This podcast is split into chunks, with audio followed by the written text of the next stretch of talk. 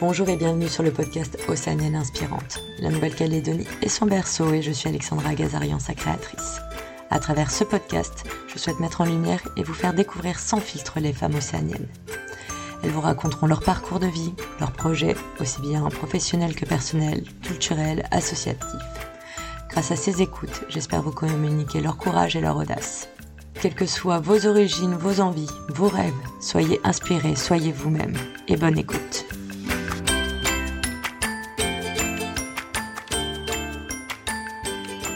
Eh bien, bonjour et bienvenue sur Océanienne Inspirante. Aujourd'hui, je suis avec Gaëlle Caresnel. Bonjour Gaëlle.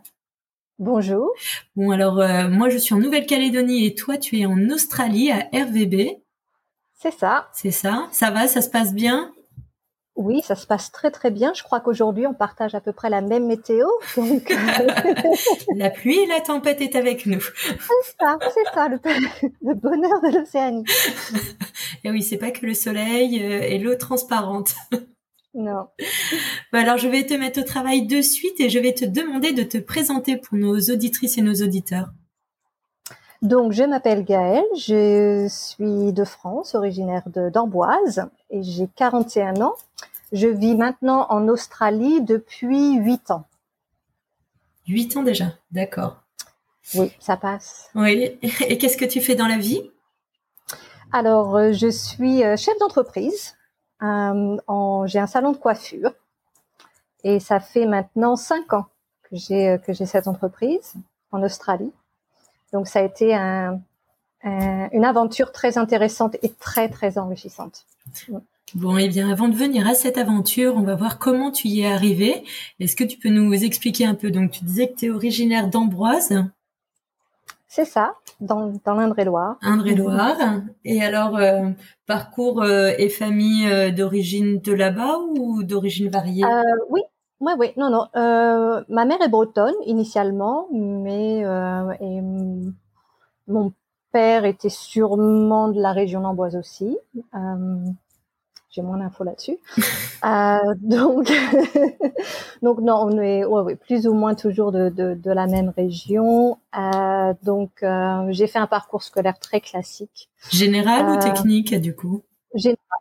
Ouais, général. Oh, bon, oui, très très classique, hein. très très.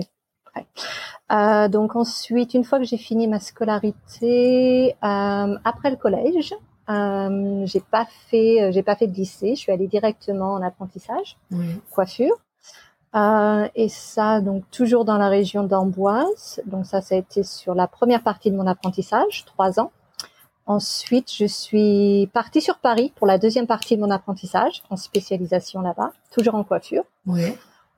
Euh, et c'est là que ça a commencé à vraiment euh, ouvrir mon univers. Je dirais que ça m'a donné des, des ambitions beaucoup plus grandes rencontrer des personnes qui étaient euh, qui étaient d'horizons différents et beaucoup de personnes de l'étranger aussi. Donc ça m'a beaucoup beaucoup inspiré et c'est comme ça que sont nés mes premiers euh, mes premiers rêves d'étranger. Ah, ça date déjà de cette époque-là, l'envie de partir à l'étranger. Ouais, l'Australie, ça date depuis depuis depuis mes 20 ans.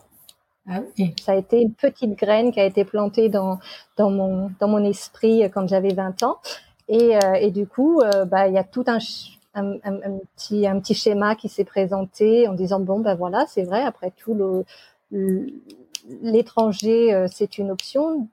Qu'est-ce qu'il me faut en fait pour créer cette option? Je me suis dit bon ben déjà il faut que je parle, faut que je parle anglais. Ce serait la première option. Et donc du coup, euh, du coup, du coup, ben voilà, j'ai décidé que j'allais apprendre l'anglais. Et, euh, pour moi, le, plus simple, c'était de partir vivre en Angleterre. Donc il n'y avait pas d'autre option pour moi. Il n'y avait pas prendre des cours. Enfin, ça n'a pas du tout été une option. Et du coup, du coup, ça m'a ramené en Touraine après Paris. Alors, T'es allé à Paris, tu t'es dit j'irai bien vivre en Angleterre et tu pars en Touraine. Moi, je veux bien comprendre. eh bien, tout simplement parce que en, en, discutant de mon projet, euh, on, on, un client me disait il faut il faut en parler au maximum autour de toi, Gaëlle, comme ça tu ne pourras pas reculer. Je dis oui, c'est vrai. Donc j'en ai parlé, j'en ai parlé beaucoup, beaucoup autour de moi en disant oui, voilà, j'irai à l'étranger. Et, euh, et c'est arrivé aux, aux oreilles d'une de mes anciennes professeurs quand j'étais à Tours, euh, qui m'a contacté en me disant écoute, on a un projet, ça s'appelle Leonardo. C'est la première année qu'on conduit ce projet. Et, euh, et, en fait, on envoie des jeunes à, à l'étranger pendant huit mois. Ah, et l'Angleterre est sur la liste. Eh ben parfait. Donc je me suis dit mais c'est super. Qu'est-ce qu'il faut que je fasse? Donc j'avais juste un, dossier de candidature à faire, présenter mon projet, pourquoi je voulais partir. Et puis euh, et puis voilà, ça s'est fait. Donc euh, le projet Leonardo, c'est un peu comme le, je crois que c'est Erasmus. Erasmus, ouais. Erasmus pour euh, pour les pour le, la filière classique. Et, et, voilà, et donc on a été les, les premiers à partir dans, dans, ce projet Leonardo. Donc ça consistait à trois mois de, de cours intensifs d'anglais. Ouais. Et ensuite huit mois d'immersion euh, dans, dans, un pays euh, étranger. Et huit mois où on te trouve un appartement, un emploi en où tu en charge. Ouais, non, non, ils nous trouvent un emploi, ils nous trouvent un appartement, et ça a été, euh, ça a été que du bonheur. C'était ouais, ça a été ma première expérience vraiment à l'étranger, qui s'est très très bien passée parce qu'on était vraiment très bien entouré. Il y avait un support énorme. Oui, c'est génial si on vous trouve tout en plus pour la mise en Ah, place. Ouais, ouais, ouais. Donc ça a été ma première expérience. Donc je suis restée un petit peu plus de huit mois parce que j'ai voulu euh, après euh, après les huit mois, j'ai voulu voir un petit peu comment moi j'arriverais à à, faire euh, je- par moi-même en fait, sans, ouais, sans avoir le, le support. Et euh, donc du coup, je suis restée peut-être euh, six mois de plus. Ouais. Ok. Donc tu as quand même une première euh, grosse expérience de plus d'un an en Angleterre. Et t'étais où Ouais. en Angleterre d'ailleurs? Alors euh, j'étais sur Oxford. Oxford. C'était très très sympathique. Ouais. Ouais, ouais. Euh, et du coup, bah, j'ai fêté mes 21 ans là-bas. Ouais. Donc j'avais j'avais 20 ans quand je suis quand je suis partie là-bas. Belle expérience pour commencer à 20 ans. C'était génial. Ouais. C'était Vraiment génial. Dit-elle avec le sourire jusqu'aux oreilles. Genre, on peut y retourner s'il vous plaît? Mais j'y suis retournée après. Ouais, ouais. Mais bon, ça, ça, je- j'expliquerai aussi comment c'est arrivé. Mm. Bon. Et de là, euh, au bout de ces six mois de plus à Oxford, donc euh, au bout d'un un peu plus d'un an, euh, pourquoi tu décides de, partir d'Oxford alors que tout se passait bien? Ma famille me manquait. J'avais j'avais j'avais besoin d'autre chose. Donc je suis retournée. je suis retournée en Touraine auprès de ma famille. Et puis là, j'ai travaillé un petit peu, donc toujours dans le même domaine. J'ai toujours, toujours travaillé dans le même domaine. Euh, et donc après quelques mois, euh, ben, j'ai eu envie de rebouger. Donc, euh, Une fois qu'on a le virus, on s'arrête plus, c'est ça? Je pense que c'est exactement ça. C'est un virus et, euh, et pour moi, c'est très difficile de rester, de rester en place, ouais, dans la même entreprise à faire la même chose. Je, je m'en- à l'époque, je m'ennuyais très rapidement. Euh, et donc même, euh, voilà, même quand j'avais fait à Paris, ça a toujours été un cycle en environ de deux ans. Oui. Et au bout de deux ans, j'ai toujours eu besoin de bouger, toujours, toujours. Et donc du coup, ben voilà, c'est ce qui s'est passé. Je suis rentrée en, en France. euh, voilà, j'ai travaillé dans différents différents salons pendant certainement un an et demi, deux ans. Et ensuite, je suis partie. À- après ça, je suis partie sur Rouen. Euh, pareil, pendant pendant un an ou deux ans. Et pendant pendant que j'ai Ouais, sur Rouen. Et ensuite, j'ai perdu le fil de tout ça. J'ai eu Rouen et j'ai eu Metz aussi, parce que je suis partie euh, sur, euh, au Luxembourg. Donc, ça a dû être après Rouen. Ouais, ouais. J'ai travaillé au Luxembourg. Donc, elle ne- on, t'arrête plus. Un ou deux ans euh, en France, euh, en Touraine. Après un ou deux ans sur Rouen. Ouais. De là, euh, le Luxembourg. Ouais. Ok, combien de temps à peu près? Eh bien, le Luxembourg, je dirais que ça a été à peu près pareil, entre un an, un an et demi, deux ans. Ouais. Et pourquoi le Luxembourg?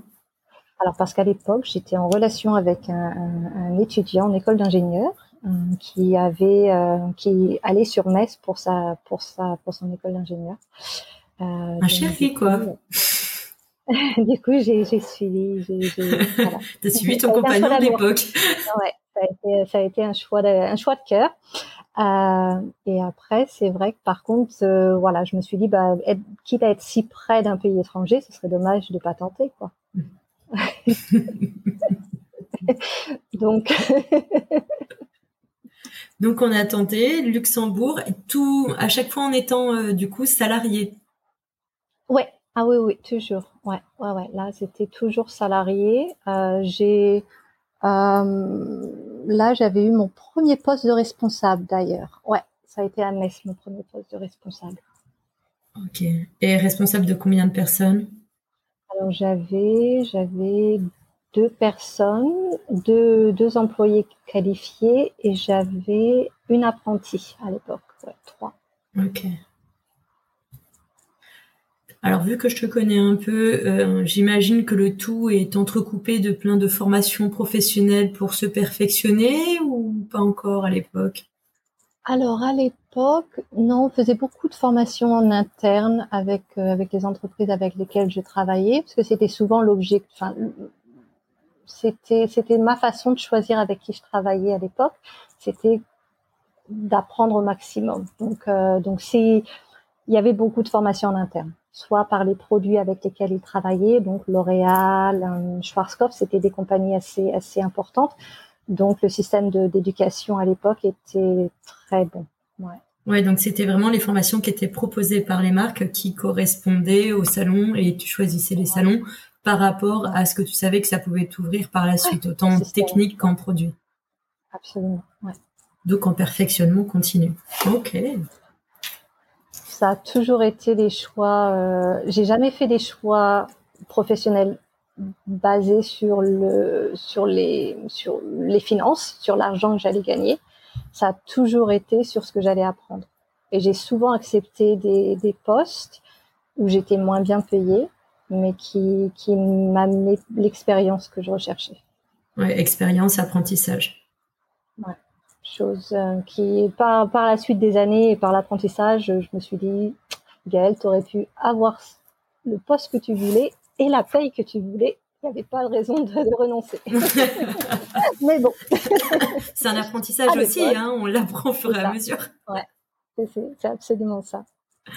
Bon, et alors, euh, comment on, part du Luxembourg et on arrête tout C'est alors après le Luxembourg, euh, suite à différentes, je pense que je commençais à avoir beaucoup plus d'expérience et à avoir une idée assez précise de la façon dont je, je voyais ma profession. Et, dans ma profession, on est en contact, on est en relation client constante. constante. Et, euh, et c'est, je commençais à voir un, un un fossé entre entre ce que moi je, je, voyais pour ma profession et ce que j'avais dans mon milieu professionnel. Et donc du coup, je commençais à avoir une sorte d'inconfort. Et, euh, et c'est là où je me suis dit, bah, je pense que la guerre, c'est le temps pour toi de, de créer ta propre ton salon. Il va falloir que tu achètes, que tu. Et pour faire ça, j'ai décidé de me rapprocher de ma famille et d'avoir tout le support possible. Euh, donc, j'ai fait ça en Touraine. D'accord. Et, euh, et, donc là, on laisse son compagnon au Luxembourg Oui. Euh, non, je sais pas. Alors, oui et non. On était en fin de relation. C'est aussi possible. La, parce qu'il a poussé peut-être le choix aussi. On, on était on était en fin de ce qu'on pouvait vivre euh, en termes de, de, de, relations de couple.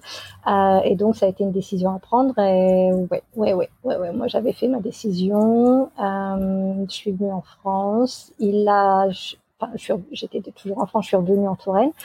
Il a choisi de me suivre, mais ça n'a pas vraiment marché, donc il est très vite reparti. Je me souviens même plus où à l'époque.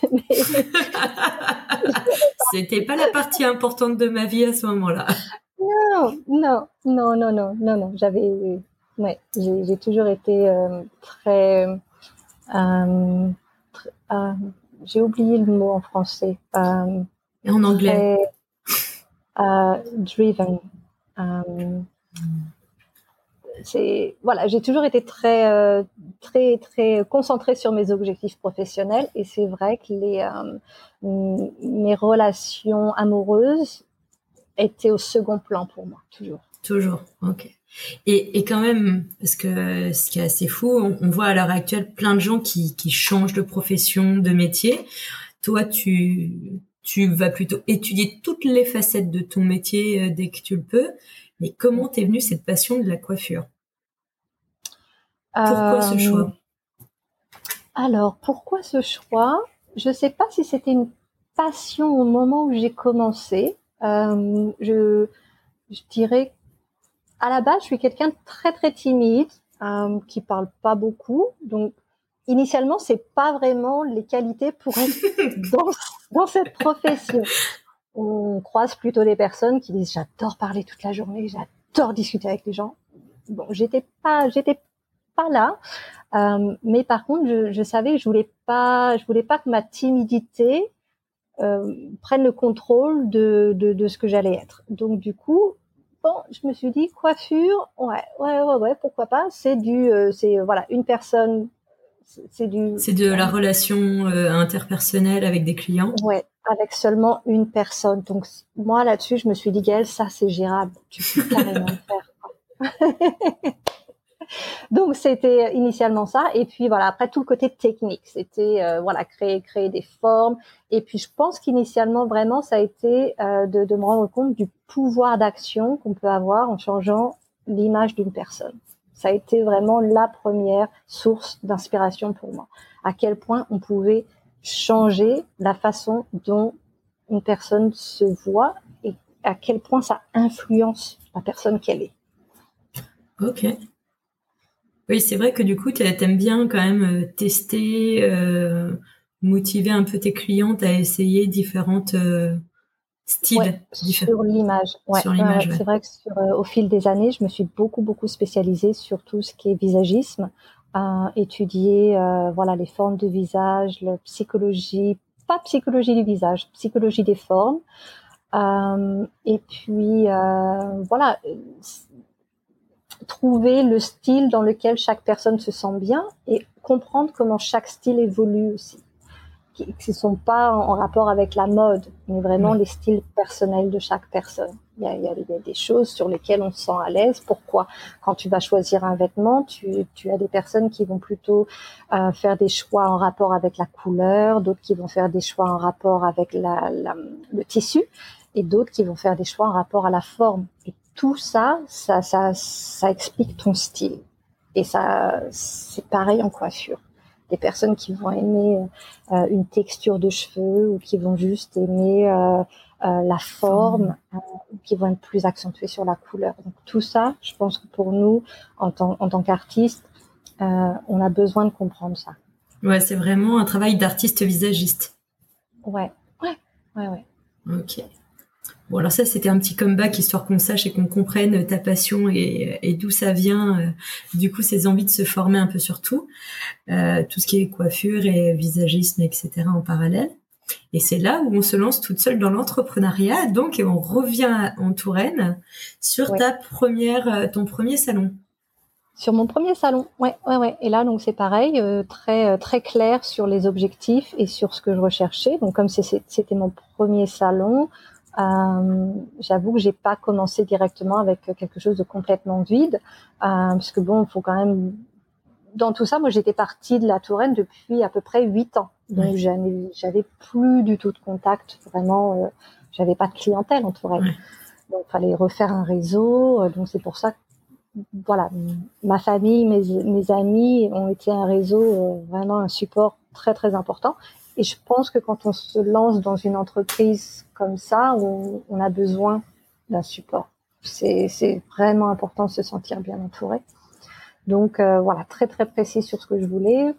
Du coup, tu es passé par une marque euh, pour... Euh, non, indépendant. Non, non, non. Euh, non, j'ai fait du régional, vraiment régional. D'accord, c'est-à-dire que ton support était en gros ton, ton entourage pour pouvoir t'aider, mais tu t'es pas dit que pour euh, justement avoir un support peut-être euh, visuel, commercial, des produits, des manières de faire, là tu repartais sur quelque chose comme on peut connaître et qui à l'époque était euh, les grands salons comme Jacques de Sange, tout ça qui était connu d'un point de vue national. Tu as préféré quand même ouvrir ton salon avec ton image et tout, mais en utilisant le, ton réseau personnel autour, en l'étendant de plus en plus. Tout à fait, tout à fait. Tu voulais créer ta marque malgré tout et genre ta patte. Eh bien oui. Et oui. c'est bien analysé, c'est ça? Oui, je, je, pense qu'avec euh, avec les années, j'avais j'avais l'impression d'avoir euh, d'avoir acquis beaucoup d'expérience et j'avais envie de le mettre en pratique. C'est euh, voilà, je me suis dit, bah, j'ai quand même beaucoup beaucoup appris maintenant. Ce serait peut-être bien de voir un petit peu si de mettre tout ça en application. Euh, et puis puis voilà, ça a été très intéressant, très enrichissant. J'ai donc ça, c'était toujours dans la région d'Amboise, Saint-Martin-le-Beau, mon premier salon. Euh, et je n'ai pas mis mon nom sur mon salon. Je ne voulais pas mon nom. Ah, t'as pas mis ton nom Il s'appelait comment alors? Euh, bah, C'était un surnom que j'avais à l'époque, Gali. Et donc, ça s'appelait Gali Coiffure. Ok. Ouais. ouais. Gali.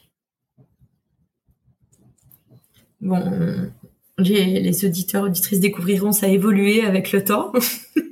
ça a évolué avec le temps. Ouais. Donc après, il faut savoir, quand j'ai ouvert ce salon-là, j'avais euh, j'avais 24 ans.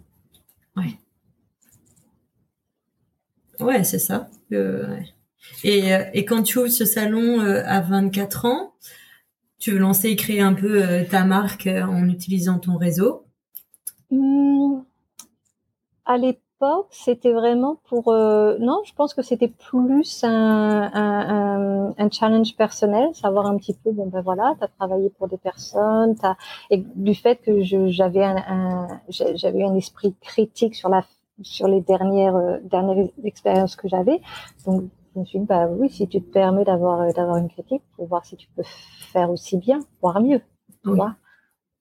Sinon voilà, comme je le disais, si tu vois qu'il y a une petite différence entre ce que tu ce que tu vis et ce que tu veux réaliser, bah voilà, fais-le et puis voir, un petit peu si c'est c'est aussi facile. et alors, tu as été contente pour toi? C'était quoi cette expérience? Qu'est-ce que ça t'a apporté? Ça a duré combien de temps déjà? Euh, Sept ans. Sept ans. Euh, et, ça t'a apporté quoi en termes euh, Est-ce que tu as été contente et satisfaite de ce que tu as réussi à faire et ce sur quoi tu étais critique par rapport aux autres, entre autres? Oui, oui. Après, bon, avec le recul, je me rends compte que voilà, j'étais encore en, période d'apprentissage, je dirais. mais, euh, c'est fou avec les, années, on se rend compte de beaucoup de choses. non, ça a été ça a été très très bien, ça a été un très bon choix. ça a été une, une belle expérience, j'ai appris beaucoup.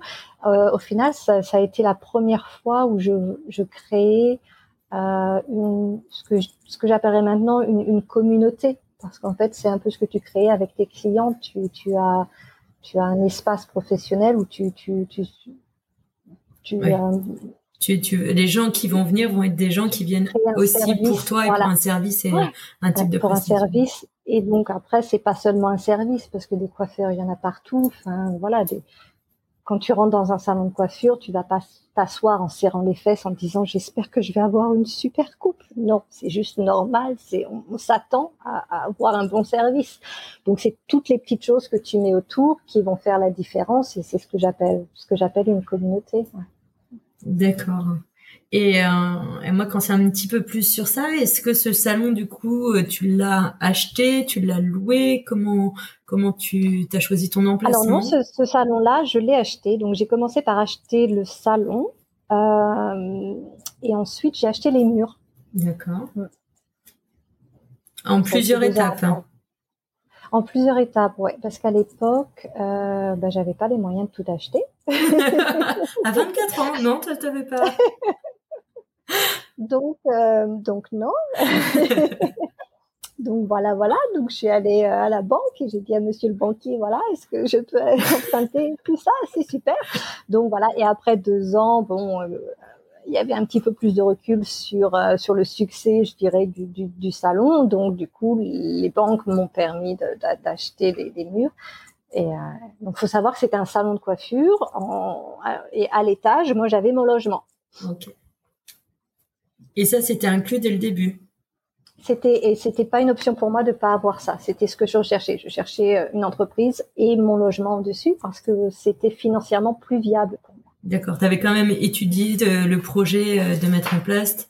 Tu avais fait un business plan ou autre euh, histoire d'être sûr. Ouais, tout à fait. Que tu avais fait toi ou que tu avais fait faire par quelqu'un?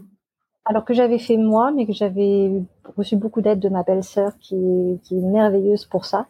Euh, donc du coup, euh, voilà, j'avais j'avais fait un, un, brouillon et puis elle m'a beaucoup beaucoup beaucoup aidé sur ce business plan. C'est comme quoi l'appui sur la famille, hein Ah oui, c'était primordial pour moi. Ouais, ouais, ouais vraiment à tous les niveaux.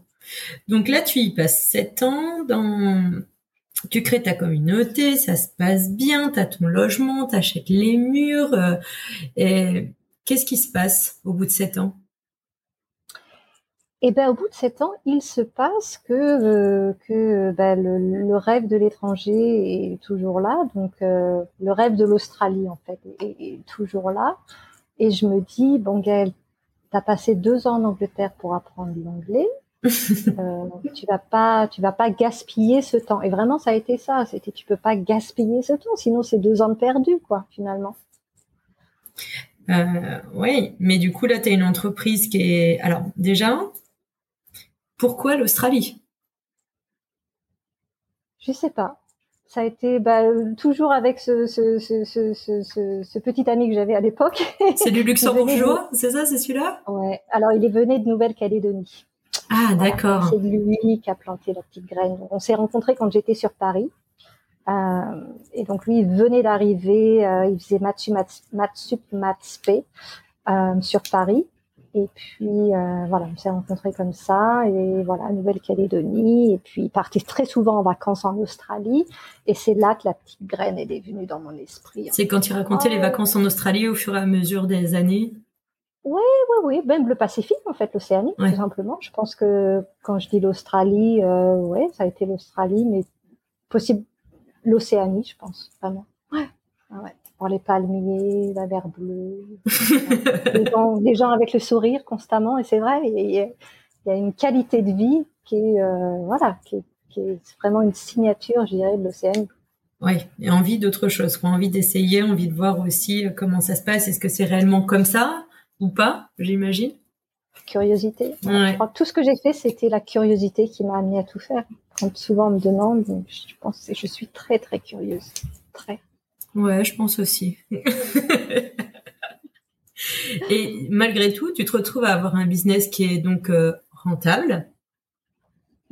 Euh, même où tu fais des bénéfices, où beaucoup de gens donc euh, resteraient entre guillemets euh, là où ils sont, auraient envie de construire peut-être une vie de famille ou autre, ou de développer, d'ouvrir un deuxième magasin et de créer genre des, plusieurs une enseigne que tu peux faire.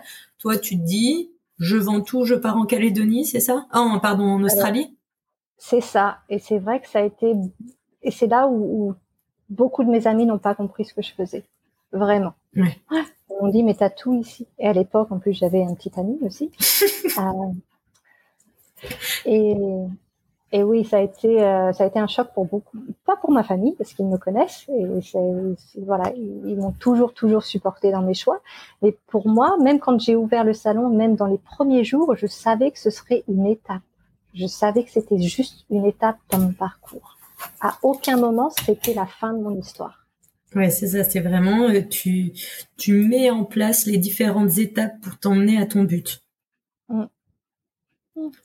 La construction versus la, la, fourmi, quoi. Petit à petit, on y va, on avance tranquillement mm. mais sûrement. Et quand on se dit que c'est bon, euh... et donc là, tu vends tout directement, tu mets en location, tu... tu... Alors j'ai vendu le salon seulement. J'avais gardé les murs, donc comme ça j'avais quand même une rentrée, euh, une rentrée d'argent. Et puis je pense que ça me donnait un plan B parce que bon, bah, partir comme ça à l'étranger, je savais pas non plus euh, si, ça, si, ça, allait marcher. Donc il fallait quand même que je garde un petit plan B en me disant, bah, si j'ai besoin d'avoir des revenus, ce serait peut-être bien de voilà. Donc j'avais uniquement vendu euh, le, fonds de commerce, euh, c'est comme ça qu'on dit en France, on vend le fonds de commerce et, euh, j'avais gardé les miens. Alors après, pour nos auditeurs et auditrices, en Australie, tu es parti avec un visa un peu particulier. Parce que tu pars là-bas, t'as quel âge? Alors, je pars là-bas, donc du coup, alors attends, je pars là-bas, j'ai, c'était en, j'ai 30, aujourd'hui en 41, j'ai 30... 31, 32 Ouais, ou 31, 32. Euh, c'est je, je pouvais plus avoir le Work and Holiday Visa. C'est ça, mais je crois que c'est 31, 32. Donc j'avais 33 ans. Je 2016. Bon, en gros, tu pouvais plus avoir le Working Holiday Visa. Je pouvais plus. C'était ça l'idée aussi. C'était pas une option pour moi, donc je suis partie là-bas avec un visa touristique. Et alors là, on est sur des visas qui sont particuliers parce que tu, tu, tu partais refaire ta vie normalement. Donc un visa touristique quand tu pars refaire ta vie, c'est un peu compliqué normalement. Eh ben, ça a été une année sabbatique. J'ai décidé de faire une année sabbatique et de voyager et de pas travailler pendant un an. Et alors, euh, comment tu prévois cette année euh, sabbatique? Et ben justement avec donc la vente du salon, donc euh, je crois qu'il me restait encore un, petit bout de crédit à rembourser, mais j'avais encore suffisamment d'argent de côté pour, euh, enfin ce que je croyais être suffisant. je ne connaissais pas le coût de la vie en Australie. Bien se renseigner avant de partir. ah oui oui détail important.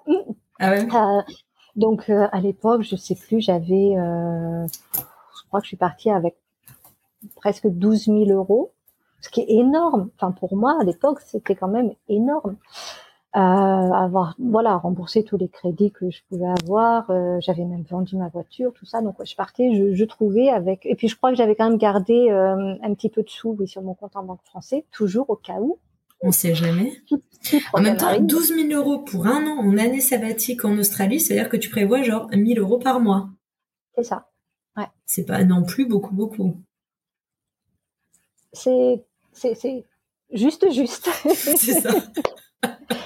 Alors après, j'avais prévu dans les débuts, et c'est ce qui s'est passé dans les trois premiers mois, j'avais fait du euh, du euh, du woofing, hein, je crois que ça s'appelle, ouais, euh, au LPix, c'était l'un ou l'autre. Et du coup, voilà, logé nourri, et puis tu travailles quelques heures, donc du coup, ça, ça ne me coûtait rien du tout en fait, et ça me permettait parce que moi j'avais pas reparlé anglais depuis longtemps hein, quand même. Ça permettait de retravailler un peu aussi l'anglais. Ouais, ouais. Et t'as fait quoi du coup Du coup pendant ce woofing euh, WellPix Alors pendant le woofing, j'ai passé des trois mois avec la même famille. Ils avaient euh, une propriété avec des chevaux. Donc du coup, bah, tous les matins, je ramassais euh, le crottin de cheval.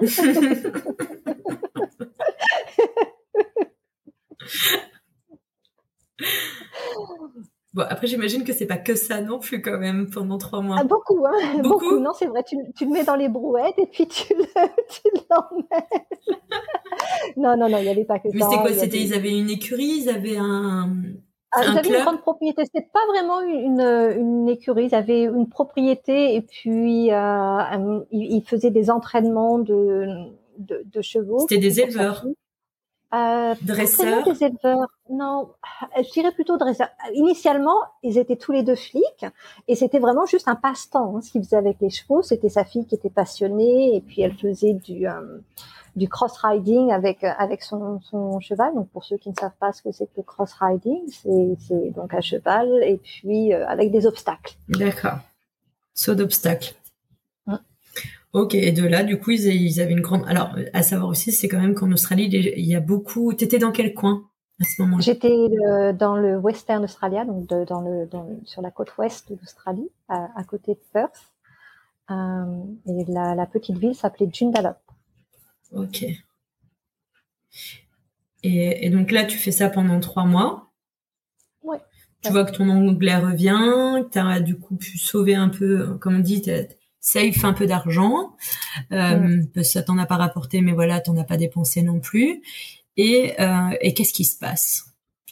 Eh bien, j'achète euh, mon petit van pour me préparer à, à, mon, à mon road trip autour de l'Australie. Ok. Et tu avais quand même déjà dans l'idée, dans la vie, dans l'envie de faire le road trip? Ah oui. Ah oui, oui. C'était le but de, de mon voyage en Australie, c'était de faire du road trip. Ouais. Et, le but est de faire un road trip pour découvrir et voyager, ou le but est de faire un road trip en te disant, vu que je veux m'installer, je vais chercher l'endroit qui me plaît le plus? Alors non, j'avais pas d'idée vraiment arrêtée sur la ville, euh, except peut-être Perth, parce qu'en fait c'est vrai que Perth, j'avais même une photo de la ville sur mon fond d'écran d'ordinateur à l'époque où j'étais encore en France. Je ne sais pas pourquoi, Perth c'était la ville que j'avais prise et c'est pour ça que j'ai atterri sur Perth. Ça a été ma première ville d'arrivée. Euh, donc je pense que oui, je pense qu'en fait, quand j'y repense, euh, quand je suis arrivée en Australie, je pensais vivre à Perth. Ouais.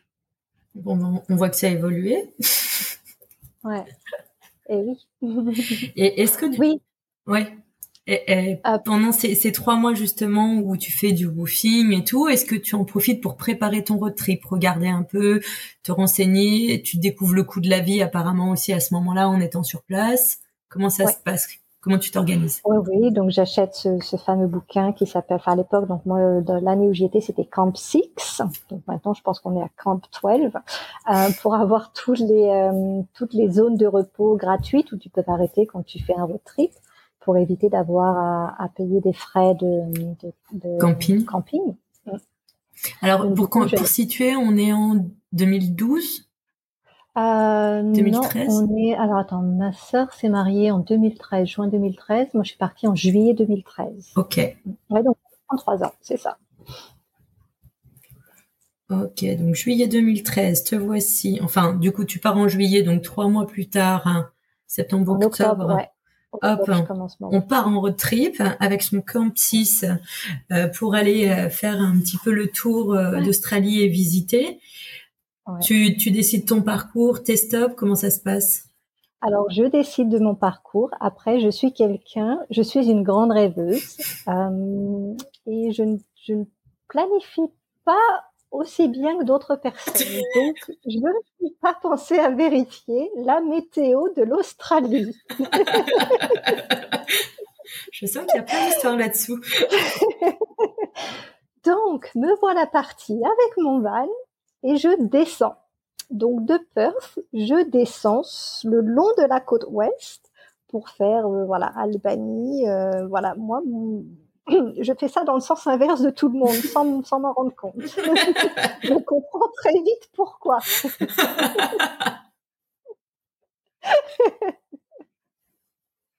Parce qu'il fait froid et qu'il pleut je n'ai mis que des shorts. Et tu es frileuse. et je dors dans mon van qui n'a pas de chauffage. Et je me dis, mon Dieu Gaëlle, que tu es stupide. Donc... Donc me voilà repartir dans le même sens que tout le monde.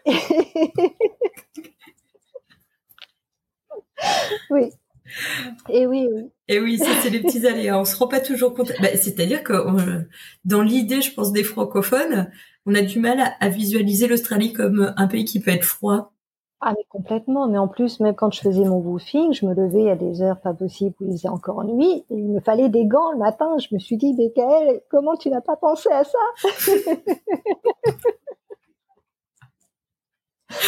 Donc et oui, avoir des gants en Australie, c'était quelque chose que je n'imaginais pas. Pour moi, ils étaient en short et en tongs toute l'année. bah le, sûrement, certains le sont, il faut le reconnaître. Mais ils, sont habitués, quoi. Ils, se sont préparés depuis qu'ils sont petits. Mais je pense aussi, quand j'ai commencé ce road trip, j'ai réalisé à quel point l'Australie était grande. On ne se rend pas compte. C'est vraiment quelque chose, quand on vient de, de métropole, de France, on ne se rend pas compte de la taille de ce pays. Bah, je crois que l'Australie, ça fait euh, plus que l'Europe, euh, toute l'Europe réunie. Alors oui, tu peux y mettre 14 fois la France. Ouais. Ouais. Ou 13 fois et demi. Ouais, mais c'est un truc comme ça. Euh, et je, revisualise des cartes où quand on a l'Australie, il y a toute l'Europe à l'intérieur et ça déborde encore. Mm. L'Australie déborde encore autour. Ah c'est un continent, quoi. C'est un continent, ouais. C'est ce qu'on a tendance à oublier. On imagine juste une île dans le Pacifique et on se rend pas compte à quel point c'est une grande île. C'est une très grande île. Ouais. Et souvent, quand les gens me demandent mais pourquoi l'Australie, ben, je dis écoutez, c'est une grande île hein, sur la carte, hein, quand même. Je me suis dit, il faut vérifier. J'étais pas bien sûre de moi. c'est sûr qu'après l'Angleterre, tu vois, enfin voilà, c'est une grande différence. c'est sûr, on n'est pas sur les mêmes dimensions. du tout. Du tout, du tout. Donc là, tu, tu repars justement découvrir l'Australie et, tous ces petits coins et recoins. Bon, tu vois bien qu'en allant vers le sud, c'est pas l'idéal, c'est pas comme en France, c'est pas là où il fait le plus chaud. Le sud de l'Australie, c'est le plus froid. Ouais, ouais, ouais. Et donc, tu vas vers le nord. Je repars vers le nord, ouais, ouais, ouais. Et donc du coup voilà, donc le road trip, je sais plus pendant combien de temps je le fais, pas très longtemps en fait. Je crois que je l'ai dû faire euh, pendant deux mois, puisque j'étais ah ben oui, et oui parce qu'avant de partir en Australie, Euh... quand j'y repense, vraiment, j'avais acheté les billets de concert pour Muse sur Sydney. Parce que je savais que je serais en Australie, donc écoute. Et oui, j'avais oublié ce petit détail. donc il fallait impérativement que je sois vendredi 13 euh, décembre, je crois que c'était, euh, à Sydney pour le concert de Muse. D'accord. Donc, ah ouais, ça laisse pas beaucoup de temps tout ça. Non, non, ça laisse très peu de temps. Ouais. T'as pas fait un, retrait plus long que ça? Non. Ok. Euh... Eh oui. Ben oui. C'est peut-être pour ça que j'avais décidé d'aller en fait sur le sud. Je me suis dit que ça va, ça va être plus rapide. S'il faut que je fasse Sydney en décembre. Il va falloir aller vite. Ouais. Oui, oui. Ok. Et, et donc, euh, tu fais vraiment. Euh, alors, donc si tu fais trois mois, juillet, août, en gros septembre, ça, ça mène à peu près à ça. Septembre-octobre, tu commences ton road trip et donc octobre-décembre, euh, tu dois être arrivé à Sydney.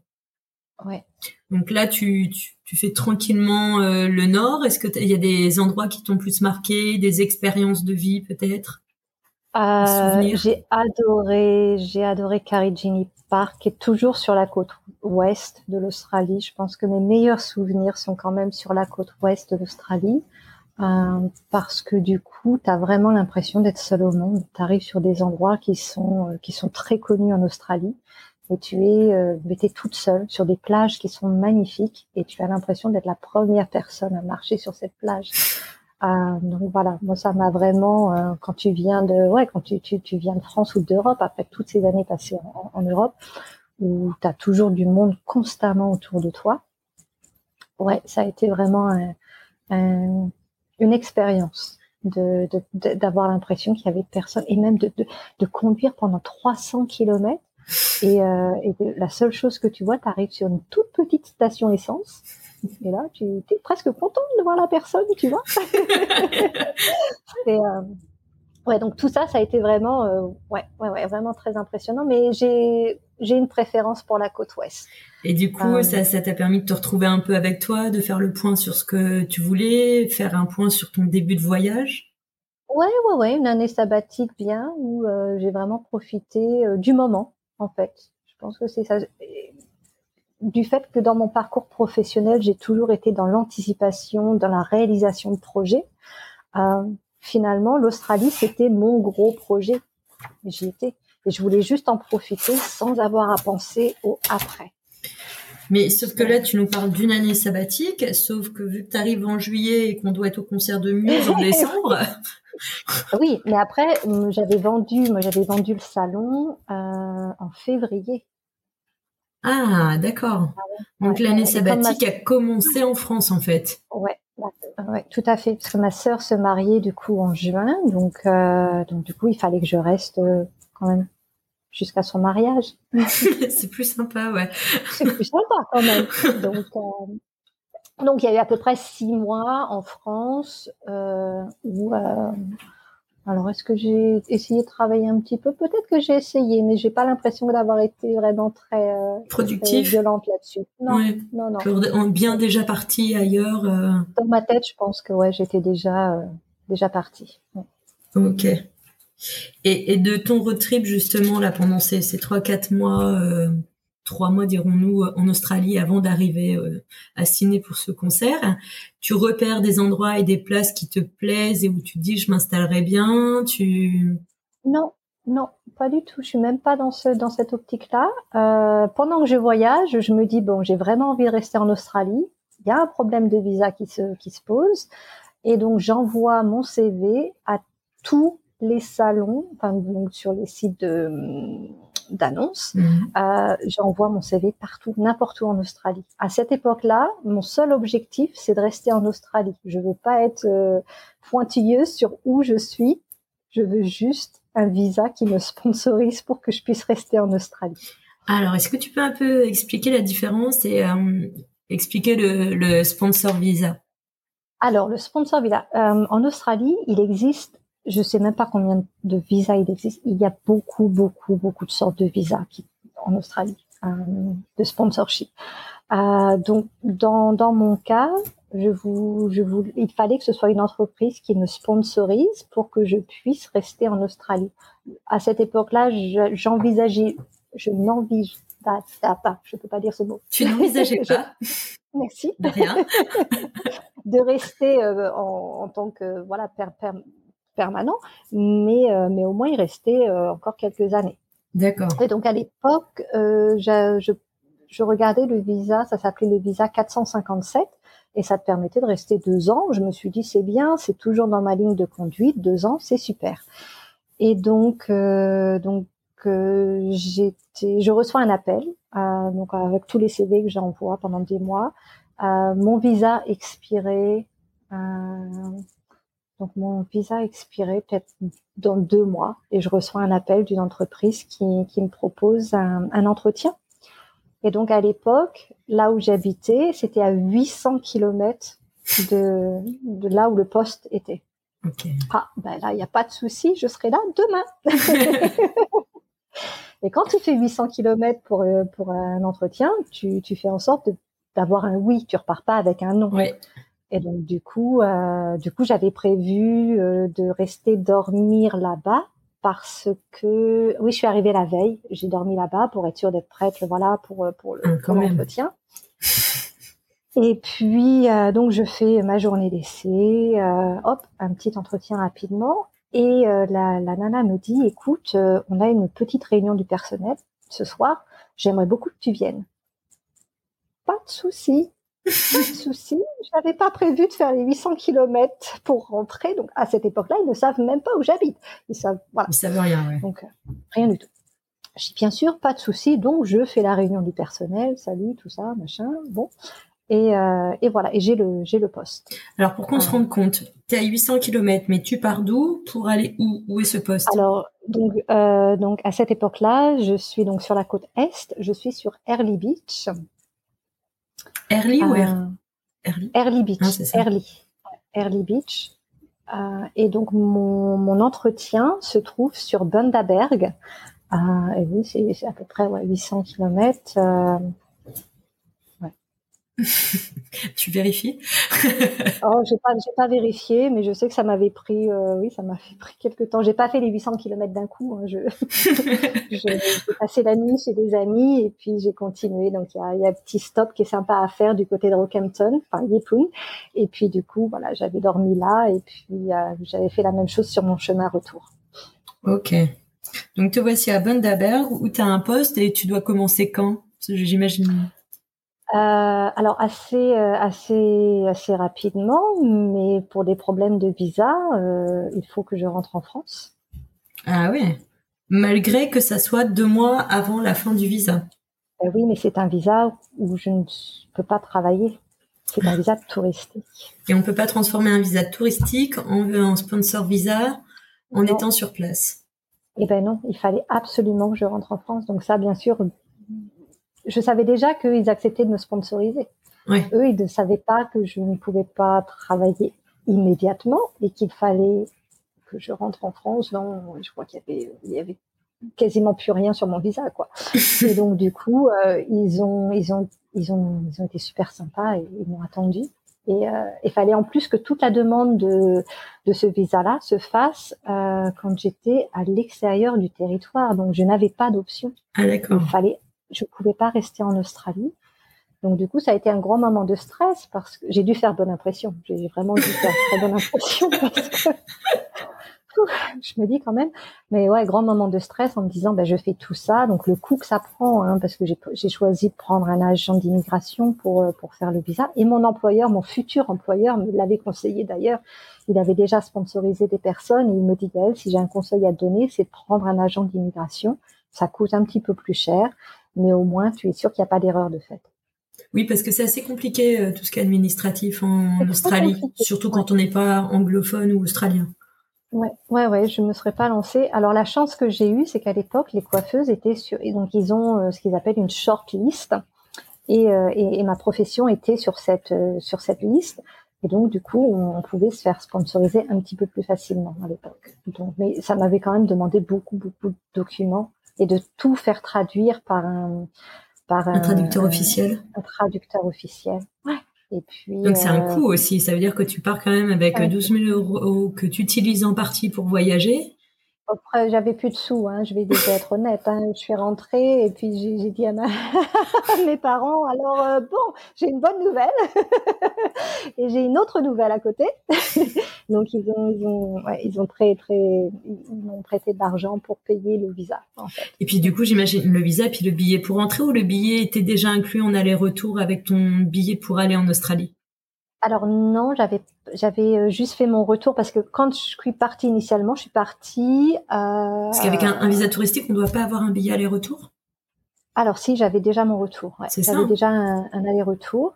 Euh, donc ah oui, oui. Et donc du coup, euh, donc ça fait. Donc je n'avais même pas de billet d'avion pour repartir. C'était vraiment juste, euh, ouais, grosse période de stress. J'ai eu deux ou trois mois de stress. Après, ça a été très vite. J'ai eu beaucoup beaucoup de chance quand quand je compare mon, parcours à d'autres personnes qui ont galéré pendant des mois et des mois. Euh... Ça a pris combien de temps en gros à partir du moment où ils disent OK, on te prend, OK, il faut que tu quittes le territoire, prends un agent de l'immigration, on te sponsorise. Euh, entre ce moment-là, ou après du coup tu pars en France pour faire toutes les démarches et tu reviens en Australie pour réellement commencer ton poste? Je dirais que ça a pris ça a pris moins de six mois, ça a dû prendre à peu près quatre mois. Alors après, il faut savoir que du coup, moi, comme j'étais pas dans une grande ville, j'étais sponsorisée en régional. Donc ça n'a pas été le visa 457, ça a été le régional euh, 886, quelque chose comme ça. Je ne sais plus. Ils ont tellement de numéros. J'avoue que je me suis un peu perdue dans les numéros. Et donc ça, c'est aussi un visa pour deux ans? Non, non. En fait, ce visa-là, euh, il te met en résident permanent directement la seule obligation que tu as, c'est de rester deux ans avec ton employeur. Ok. Donc, au bout de deux ans, tu deviens réellement résidente australienne avec ce visa-là si tu fais les deux ans dans la même entreprise. Ouais. Ok. Ce qui a été le cas? Ah, Je suis partie un tout petit peu avant les deux ans. Euh, uniquement parce que il y a eu un changement dans la direction, il y a eu un, un, responsable de, de, régional qui a pris le poste et, euh, et voilà, on, on s'est pas très bien entendu. Et du coup, j'avais appelé l'immigration, j'avais appelé même mon patron. Enfin, vraiment, j'ai voulu faire ça très très bien. Je lui ai dit, écoute, je ne peux pas rester, c'est pas possible, voilà. Euh, donc j'appelle l'immigration, je dis bon ben voilà ce qui se passe et je pense que j'ai dû partir. Euh, je suis restée un an et demi. Ok. Et donc l'agent d'immigration euh, ne pouvait pas vraiment répondre directement à mes questions. Il me dit tout ce que je peux vous dire, c'est que bon, avant qu'on arrive à votre dossier, il va se passer beaucoup de temps quand même. D'accord. donc euh, donc on a tout relu avec euh, avec mon ami, on a tout relu et en fait, ouais, ça a été, ça s'est bien passé. Voilà. Donc c'est, on a on a l'obligation de montrer qu'on a vraiment essayé de rester deux ans. En fait, c'est ça.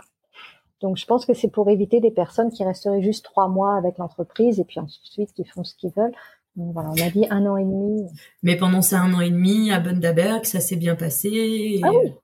Ah oui, oui, absolument. Il y a eu Bonne expérience, ça s'est bien passé justement de se re retrouver dans un milieu anglophone à travailler. Tu as repris tes marques euh, oui, ah oui, oui, ça a été une bonne expérience. J'ai, j'ai, j'ai été, euh, j'ai eu la chance de, de pouvoir être euh, responsable de salon encore, donc, euh, donc oui, ça a été, ça a été une, une, bonne expérience. Oui, donc et puis ils étaient contents toi s'ils t'ont mis responsable de salon. Oui, oui, je pense.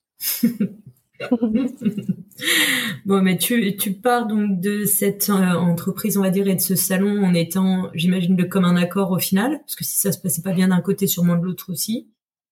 Il y a eu, oui, oui, il y a, eu une bonne communication. Voilà, on, reste jamais en, mauvais termes, donc euh, oui, oui. Et là, tu fais quoi? Parce que euh, normalement, tu, tu devais rester pendant deux ans, donc tu restes pas pendant deux ans. Est-ce que ça te donne une obligation de devoir quand même trouver un autre salon en Australie? Tu, tu fais quoi? Qu'est-ce que... Ben non. Euh, non, non. Après ça, euh, je donc de Bundaberg, j'étais employée là-bas. Ils m'ont mis responsable d'un salon qui était sur RVB. Et, euh, et donc après cette expérience-là, pour faire court, j'ai euh, j'ai ouvert un salon sur RVB. Directement. Quasiment. Ouais. Ok. Et tu peux, en, qu'on considère que, entre guillemets, tu as fêté deux ans et que du coup, tu deviens résidente permanente. Donc là, tu peux ouvrir ton salon en, tant que résidente australienne. Alors en fait, j'étais déjà résidente permanente dès le début de mon, visa. Ah, trop cool. Ça n'attend pas les deux ans. Ouais. Ok. Et quel est le nom de ton salon? Qui est toujours le même euh, actuellement? Oui, toujours le, même. Alors celui-ci, euh, celui-ci a, mon, mon, prénom dessus parce que du coup, euh, oui, c'était voilà. Donc ça s'appelle Air de Paris by Gaël.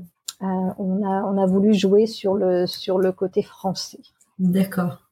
À fond. à fond. bon là, t'as, comment ça s'est passé? Ça a été facile ou pas d'ouvrir un, un salon à l'étranger en Australie Très facile très facile par rapport à, à la France. Euh, en deux semaines, c'était c'était bouclé, réglé. Alors que en France, ça prend beaucoup plus de, de temps pour des raisons administratives. Mhm. Euh, il n'y a pas il y a pas autant de chichi en Australie. D'accord. On sent vraiment euh, qu'on est dans une mentalité totalement différente, qu'on peut dire sur la mentalité anglophone. Ouais. Ah oui, oui, ouais, vraiment. Ça a été très très rapide. Euh, du coup, c'était un salon qui était déjà équipé? Alors oui, oui, oui. Après, vraiment pour pour quand même faut, faut le dire, euh, l'initiative est venue de, de, mon ami, parce que du coup en, Australie j'ai rencontré mon ami, donc ça fait ça fait bientôt sept ans maintenant qu'on est ensemble, et, euh, et c'est vraiment lui qui a été le, le début de tout ça. D'accord. C'est, c'est lui qui, qui, a trouvé ce salon, même il est passé devant, il me dit tu sais, il y a un salon à vendre, ce serait quand même peut-être une bonne idée. T'en, es peut-être à ce stade-là maintenant. Et je me souviens à l'époque dire mais ça va pas, mais t'es malade, je viens tout juste d'arriver en Australie. Enfin, non, j'ai besoin de beaucoup plus de temps. Donc là, non, non, là, j'avais pas du tout, du tout, du tout la confiance en moi pour le faire. J'imaginais que c'était beaucoup, beaucoup trop tôt. Et malgré tout, en moins de deux semaines, tu te retrouves à avoir euh, ton salon. Ouais, ouais, ouais. Et euh, donc il y avait déjà le, matériel, etc. Tu connaissais déjà un peu les fournisseurs? Tu pars avec les mêmes fournisseurs que ceux du salon d'avant? Tu pars dans quel état euh, d'esprit Non, je pars plus dans un esprit où je savais que j'avais une, petite communauté déjà qui me suivait. Donc c'est euh, c'est là où on s'est dit bon bah peut-être que ça vaut le coup d'essayer. Donc on a repris un salon qui était déjà équipé euh, qui, contrairement au tout premier salon que j'avais acheté, qui avait déjà une, forte, forte euh, euh, clientèle, celui-ci n'en avait pas du tout. Donc vraiment, on se concentrait sur euh, bah, sur ce que je pouvais apporter à celui-ci, en fait, et pas et pas l'inverse. Ouais, je dirais que mon premier salon, ça a été celui où j'ai pas choisi la facilité, mais mais voilà, j'avais besoin qu'il y ait déjà une une sorte de, de, sécurité par rapport à, à, la clientèle existante, alors que bah, pour celui-ci, du coup, non, il n'avait pas, il a fallu tout créer. Donc ça a été encore plus intéressant. Ouais, du coup, as dû créer, là, tu as créé vraiment une image, une marque, euh, une manière de faire à la française, ce qui marche beaucoup en Australie aussi, parce qu'ils aiment quand même beaucoup... Euh... Tout ce qui est français, hein, ils aiment beaucoup, beaucoup. Dans des domaines particuliers ou en général? Euh, je dirais en général, parce que du coup, c'est vrai que bon, tout ce qui est cuisine française, ils adorent, tout ce qui est culture française. J'ai été étonnée de voir à quel point les Australiens euh, aiment la France. Ils apprennent le français à l'école. Ils connaissent bien du coup la France et. Euh, je ne sais pas s'ils connaissent, mais en tout cas ils aiment. Hmm. la France. Ils aiment, ils aiment l'idée de la France, ils aiment partir en vacances en France. Je pense que la France a quand même une image de qualité euh, en, en, Australie en tout cas. Je ne sais pas si c'est partout à l'étranger, mais il y a une, il y a une aura autour de la France quand il s'agit de l'Australie. Ouais. Et, et, là, ça faisait quand, quand tu ouvres ton salon, euh, du coup, en tant que petite française, euh, arrivée depuis deux ans et demi à peu près. Ouais, à peu près deux ans et demi, trois ans. C'était en 2016 ouais. que j'ai ouvert le salon. Euh, tu décides que tu veux rester en Australie parce que la vie te plaît, le style de vie. Qu'est-ce qui est différent réellement entre la France et l'Angleterre et l'Australie, toi qui as vécu dans les trois endroits? Euh, Alors, je, je voulais, j'avais toujours envie de vivre dans un pays anglophone c'était quelque chose qui paraissait évident pour moi. Et quand j'avais essayé l'Angleterre, c'est vrai que j'avais adoré l'Angleterre, mais j'avais pas aimé le temps. les quatre saisons dans la même journée. Et souvent, je leur avais dit, c'est dommage, hein, je vous adore, hein, mais c'est votre météo qui marche pas avec moi. Euh, et donc, du coup, l'Australie s'était imposée comme un choix naturel. c'est le bon compromis. Euh, il fait beau et en plus, il parle anglais, c'est la même mentalité. Ouais, ouais, ouais. Donc, c'est, c'est, c'est vrai que c'est pas tout à fait la même mentalité. Ils sont beaucoup, beaucoup plus relax. Et, ce que j'ai appris aussi en Australie, c'est que chaque État est différent. Donc, euh, que ce soit, donc actuellement, moi, je vis dans le Queensland. Et c'est vrai qu'ils sont très, très, très relax. Mais vraiment très, très, très relax. Voire trop relax pour toi? Euh, bah maintenant, je suis habituée, donc maintenant, je suis très, très, très relaxe. Mais c'est vrai, quand je suis arrivée, bah, j'avais toujours mes habitudes de, de française, métropole, et puis, euh, et puis avoir voilà des délais de réaction qui étaient beaucoup plus courts par rapport à ce qui se fait. Eux, ils sont, ouais, je me souviens quand je suis arrivée, je me suis dit, mais ils sont même pas dans la même zone horaire que nous, c'est pas possible. Hein, euh, là, euh, voilà, quand tu demandes quelque chose, oui, oui, bah, ce sera fait euh, dans la semaine. Pourquoi pas aujourd'hui Donc voilà, en général, ça prend un délai de deux semaines pour voir des, choses se, passer. On va dire qu'ils sont, alors pas tous, hein, parce que voilà, j'imagine, mais euh, dans l'ensemble, ils sont moins dans un, côté performance, mais plus dans un côté bien-être. Oui, oui, oui, oui, oui, oui. Complètement, ouais, ouais, ouais. Parce que là, tu me fais rire, tu me dis qu'ils sont dans une zone temporelle différente. Quand on sait qu'en plus en Australie, il y a combien trois ou quatre créneaux horaires différents d'un bout à l'autre de l'Australie, ils sont clairement dans des créneaux horaires différents. Oui, ah ben oui, ils le sont, mais c'est vrai. Enfin, entre le Queensland et euh, New South Wales, par exemple, oui, il y, a un décalage. Euh, avec Perth aussi, on a un décalage. Et bien, donc c'est ça, il y a trois, trois réseaux, enfin trois fuseaux horaires différents. Et est-ce que tu as ressenti, tu ressens encore actuellement, des différences entre un état et l'autre dans, dans l'état d'esprit, dans les habitudes peut-être? Euh, Je voyage pas assez dans différents états vraiment pour ça. Je pense que je suis tellement habituée au Queensland now, enfin, maintenant que ce serait, euh, ce serait délicat pour moi. Je me suis vraiment intégrée euh, au rythme de, de Queensland, c'est sûr et certain. Je le ressens quand, quand je vais en France je me dis, oulala, là là, mais c'est vrai qu'ils sont tous dans l'agitation, alors que, ben, faut arrêter de courir, hein, les enfants.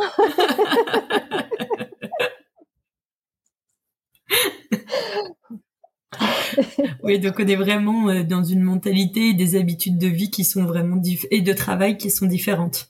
Mais complètement. Je vais te donner un exemple très précis. Quand on a ouvert le salon, euh, donc ça, ça a été très rapide, ça a pris à peu près deux semaines. Et, euh, et le week-end avant que tout, tout s'opère, mon ami me dit, on devrait partir en week-end. Et moi, je lui dis, mais tu es malade, on ouvre un salon dans deux jours, enfin, c'est pas possible. Elle me dit, justement, faut pas que tu sois stressé.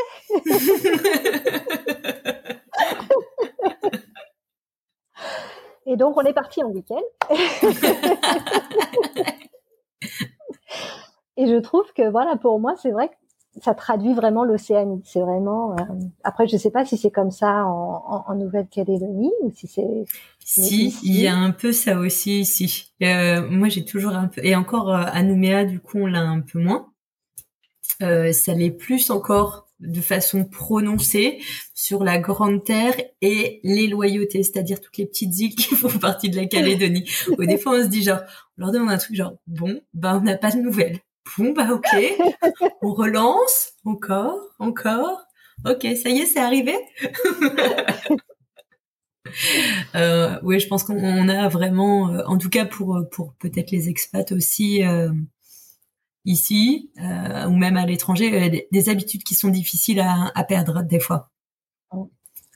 Donc ouais, ouais, mais si c'est vrai que c'est assez assez caractéristique de l'Océanie quand même.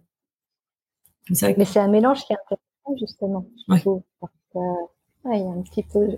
C'est certainement un avantage quand on vient de, de, de métropole, de France, et qu'on arrive sur sur des pays comme la Nouvelle-Calédonie ou l'Australie, parce que du coup, il y a vraiment comme un, il y a un petit peu des deux qui se mélangent, et je pense que c'est pas mal. Ça permet un équilibre peut-être un peu plus. Ouais, euh... ouais. ouais. Pas être aussi, euh, pas, être autant dans l'agitation. Et puis, euh, bah ouais, le bien-être, c'est aussi important. Et c'est vrai que quand on prend soin de soi, on peut donner le meilleur de soi. ça, c'est vraiment quelque chose que j'ai appris euh, depuis que je suis en Australie. Ok. Euh, ça fait cinq ans du coup que tu as ton salon. Ah, bon, on a vu que par le passé, tu as toujours ce besoin de te former, de t'améliorer, de travailler. Euh, j'imagine que ça a été la même chose, euh, du coup, d'autant plus pour mettre en place ta marque, entre guillemets, via ton salon. Euh, tu avais pas mal travaillé sur les techniques quand tu étais en France et les produits. Là, tu as travaillé sur la même chose ou tu es parti sur des choses complémentaires? Eh bien, en fait, je suis partie sur un sur un support professionnel du fait de pas avoir ma famille et mes amis autour de moi. Euh, j'ai eu la chance de rencontrer des personnes euh, qui, qui, qui sont très très douées dans leur domaine et je travaille actuellement avec une coach euh, business coach, coach.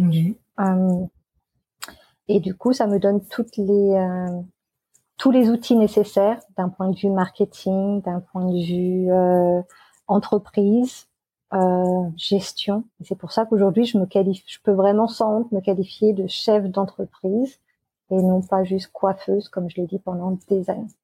Mais là, tu te sens vraiment euh, à la tête de ton entreprise sous tous les angles possibles. Oui. Vraiment, tu utilises maintenant toute la palette de la chef d'entreprise euh, pour développer ton business. Ah j'ai le sentiment d'être beaucoup plus dans le contrôle et le développement de mon entreprise, alors qu'avant, euh, bah, j'apprenais quand même encore beaucoup. Hein. j'apprends toujours énorme et j'apprends beaucoup, beaucoup, beaucoup. Parce que là, concrètement, tu as ouvert ton salon, tu étais toute seule du coup, tu n'avais pas, de, pas pris de salarié alors j'avais pas de salarié, non, et puis bah, pas de réseau non plus, mm-hmm. pas vraiment. Euh, euh, ouais, pas vraiment beaucoup euh, beaucoup de connaissances, donc ça a été euh, ça a été un petit peu un petit peu euh, ouais, compliqué, mais mais ça s'est fait. Et puis voilà, au fil des années, bon bah il y a eu il y a eu des essais et puis et puis et puis voilà de même pour moi d'être plus clair au niveau de la vision que j'ai de l'entreprise et d'attirer les bonnes personnes au sein de mon équipe.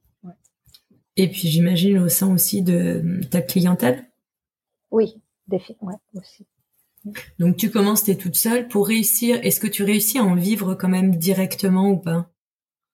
Alors à l'époque, euh, eh ben à l'époque j'avais j'avais un petit peu d'argent de côté. J'avais vendu les murs euh, de, de, que j'avais en France. Les murs de ton premier salon? Les murs de mon premier salon, ouais, ouais, que j'avais en France. Et donc ça, ça a été juste avant d'ouvrir le salon ici en Australie. Donc, j'avais une sécurité financière qui me permettait de bah, de pas avoir à stresser par rapport aux, rentrées d'argent parce que je savais qu'au départ il y aurait pas vraiment de rentrée d'argent. Et ça a mis à peu près combien de temps pour euh, permettre d'avoir des rentrées d'argent suffisantes pour euh, au moins pouvoir te payer toi et payer tes charges? Alors, hmm, pour être tout à fait honnête, vraiment, je dirais que j'ai exactement l'entreprise dont je rêvais avec des entrées d'argent régulières. On va, on va se, on va se taper sur du régulier, et pas juste, euh, voilà. Euh, ça a été vraiment sur cette année-là. Donc ça a pris, euh, pour moi, ça a pris cinq ans. Oui, donc c'est que vraiment depuis cette année où tu considères que c'est régulier, que ça permet. Et que c'est fort. Ouais, c'est fort. Avant, euh, bah oui, il y avait des rentrées d'argent, mais euh, mais l'entreprise n'était pas aussi forte qu'elle l'est aujourd'hui. Aujourd'hui, il y a une force qui est là et, et malgré euh, malgré le Covid et tout ça, justement, j'ai j'ai le sentiment, oui, mon entreprise est plus forte après le, le Covid qu'avant. Ok, alors ça c'est intéressant parce que euh, l'Australie a été aussi euh, touchée euh, par le Covid. Vous avez aussi été en confinement, mais pas du tout de la même manière que en France. Pas de la même manière. donc nous, ça a été l'année dernière, donc c'était en avril, je crois, oui, c'était ça l'année dernière. Je crois. le gouvernement, donc sur RVB, on n'avait pas eu énormément de cas, je crois qu'on a eu quasiment rien du tout. Donc, euh, on a eu un confinement, mais les salons de coiffure n'étaient pas dans, ne faisaient pas partie de ce confinement. Ok. Et du coup, tu es restée ouverte? Non, j'ai choisi de fermer. Ok. J'ai euh, parce qu'ils avaient donc ils avaient fermé tout ce qui était euh, industrie de la beauté, mais pas les salons de coiffure. Donc c'était vraiment très paradoxal. Et, euh, et je me souviens avoir dit à mon ami, c'est écoute, s'ils peuvent pas prendre la décision, c'est une décision qu'il va falloir que je prenne. Donc on a fermé le salon pendant six semaines. Okay. Donc ça fait beaucoup, euh, six semaines sans rentrée d'argent, sans. Oui. Ouais. Et tes salariés, du coup, ça a été compliqué avec eux? T'en avais, t'en as combien actuellement et t'en avais combien à l'époque? Alors j'en avais, euh, j'avais, j'avais mon apprenti à l'époque et une personne qui travaillait comme ça en, en, juste quelques heures par par semaine. Ouais. alors on a eu donc quand on a eu le premier confinement très rapidement, on a eu beaucoup de chance. Le gouvernement australien avait mis en place un système de support pour les entreprises et les employés qui a été qui a été efficace très très rapidement. Donc, euh... alors qu'est-ce que tu appelles un, un support? C'est des aides? Oui, ouais, ouais, ils ont pris en charge les. Oui, bah oui, pardon. Non, mais je le sais, il n'y a, a, pas de souci. il y a eu des aides financières, voilà. Donc ils ont pris en charge. Euh... Bon, après on, on, a, on, avait mis en place différentes choses, mais le, ils ont pris en charge le salaire de mon apprenti. Euh... Mais par contre, et je me souviens plus si j'avais aussi le salaire de l'autre employé qui avait été pris en charge. Non, non, non, non. D'accord, donc tu as quand même euh, moyen qu'il y ait une partie qui soit payée, quoi.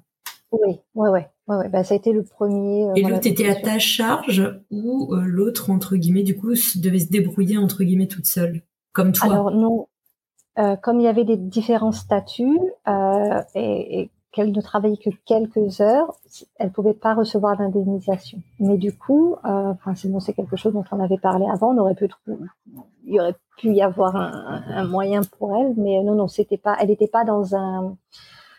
Euh, sa première rentrée d'argent n'était pas mon salaire. Mmh. Donc ça n'a pas été handicapant pour elle de pas recevoir de, de, de, de sources financières. Et pour toi, est-ce qu'il y avait une aide qui était prévue euh, Oui, ils ont pris aussi en charge. Oui, oui, oui. Il y a aussi une aide, nous, pour les entreprises, pour les chefs d'entreprise. Ouais. Donc l'apprenti plus ton salaire et euh, la charge des locaux ou, ou pas?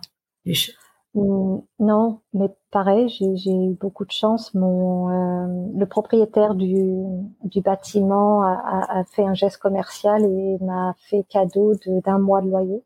Ok. Ouais, c'est sympa. Ah, très très sympa, très très sympa. Mmh. Ok. Ouais, ouais. Bon. Et de là, du coup, vous, vous avez eu qu'un seul confinement en Australie?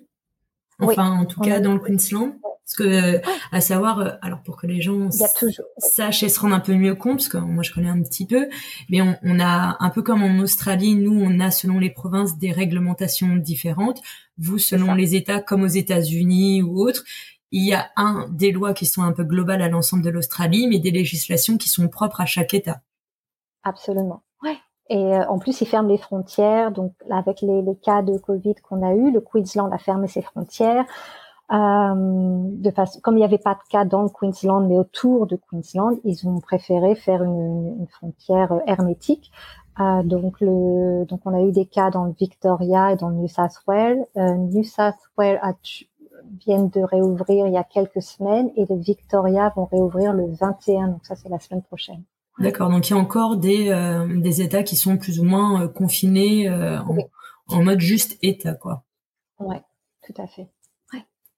Non, parce que c'est c'est pas toujours évident de se rendre compte des fonctionnements. Non, non c'est vrai qu'il y, ouais, y, a des lois régionales, des lois fédérales. fédérales. Ouais, ouais, ouais c'est c'est vraiment un peu comme comme les États-Unis ou un peu comme la Nouvelle-Calédonie même en France, on pourrait comparer euh, aux régions et tout, mais c'est c'est pas des lois réellement, c'est toujours les mêmes lois qui s'appliquent en France. Donc on est vraiment ouais, ouais. plus sur les systèmes euh, à l'américaine. Euh. Et oui, je pense que l'Australie, elle est vraiment entre entre l'anglais, enfin, ouais, ouais, elle se rapproche plus des Américains, je, je trouve. Hein, il, y a, il y, a, vraiment un côté entre la grandeur, les différents États, les différentes législations. oui. Oui. Du coup, on, peut dire que pour toi, ça a été euh, malgré tout euh, assez, comme tu disais, ton, entreprise a réussi à ressortir plus forte. Ça t'a peut-être permis aussi de mieux savoir ce que tu voulais, de faire des choix différents. Euh, ça t'a apporté tous ces temps-là aussi quand tu t'as... Eh bien oui, parce que du coup, c'est vrai que durant durant les six semaines où, où on n'avait pas ouvert, bah, j'ai fait des formations, je me suis rapprochée beaucoup de ma coach business coach. Et, et du coup, voilà, ça a été l'occasion de faire un, un, un, bilan, un audit sur ma, Ouais, un bilan, un audit sur mon sur mon entreprise. Donc du coup, euh, du coup, voilà, essayer de voir euh, ce qui marchait, ce qui marchait pas, comment on améliore ça, les points forts, les, les points faibles. Et puis, euh, puis, du coup, ça a été très, très positif, en fait. Ce qui t'a permis là de fêter euh, les cinq ans du salon. Tu as fait un mois un peu particulier pour justement mettre en avant cet événement.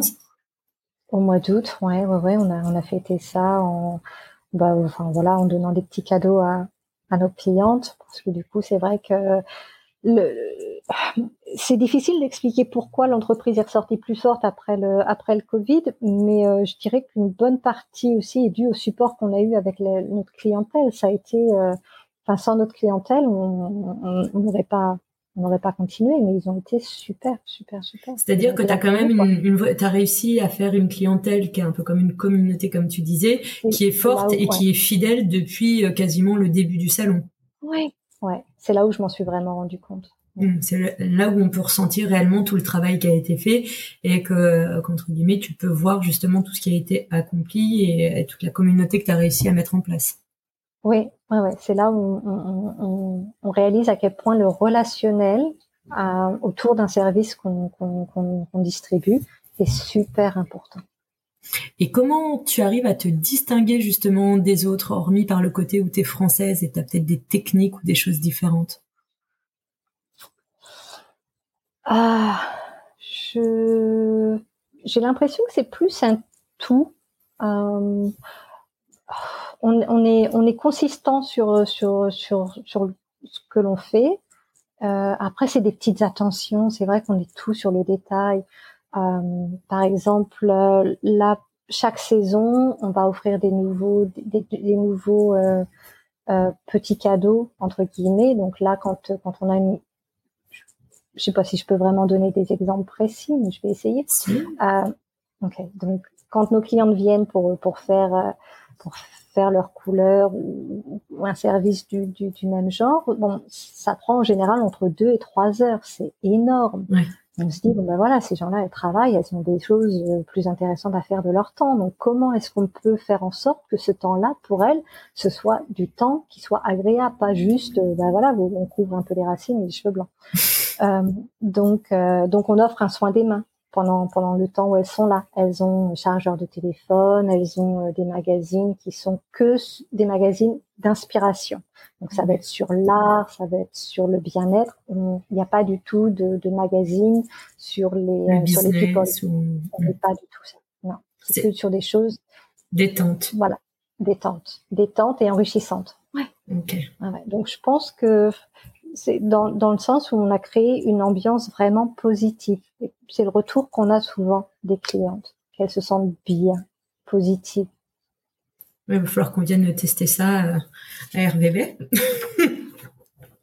c'est toujours suivant les, les conseils de, de, gens qui, qui m'entourent. C'est vrai que du coup, je suis très très, euh, je fais très attention aux personnes qui m'entourent, très attention sur les énergies qu'ils distribuent, il faut que ce soit positif. Il faut que ce soit positif. Bon, euh, j'imagine que tu es bien entouré. De toute façon, là, du coup, tu as bien fait ton réseau avec les années. Et, sinon, tu serais pas resté en Australie. C'est vrai, oui. Tu regrettes pas ton choix? Non, pas du tout. pas d'envie de retour en métropole? Bah, pour les vacances et voir la famille et les amis, oui. Pour y revivre, non. Je ne sentirais pas à ma place. Ce serait pas possible.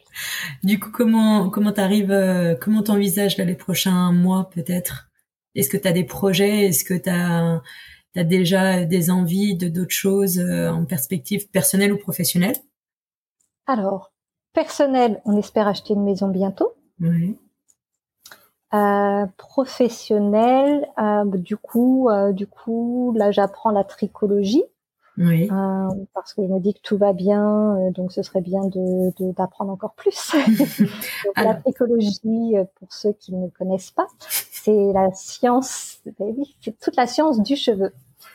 donc ça inclut toutes les les chutes de cheveux, tout ce qui se passe au niveau de l'organisme, qui influence la texture, voilà, toute la science du cheveu de la, et du cuir chevelu tout ce qui peut faire modifier la nature du cheveu, le faire bouger, qu'est-ce qui a une influence sur lui Entraîner des chutes de cheveux aussi, comprendre comment euh, comment l'organisme fonctionne, euh, comprendre comment comment la prise de médicaments euh, et le régime alimentaire peut aussi euh, influencer sur euh, sur tout ça, comprendre ben voilà pourquoi quand j'avais 20 ans mes cheveux ils faisaient ça et quand j'en ai 50 ben, ça fait plus du tout ça.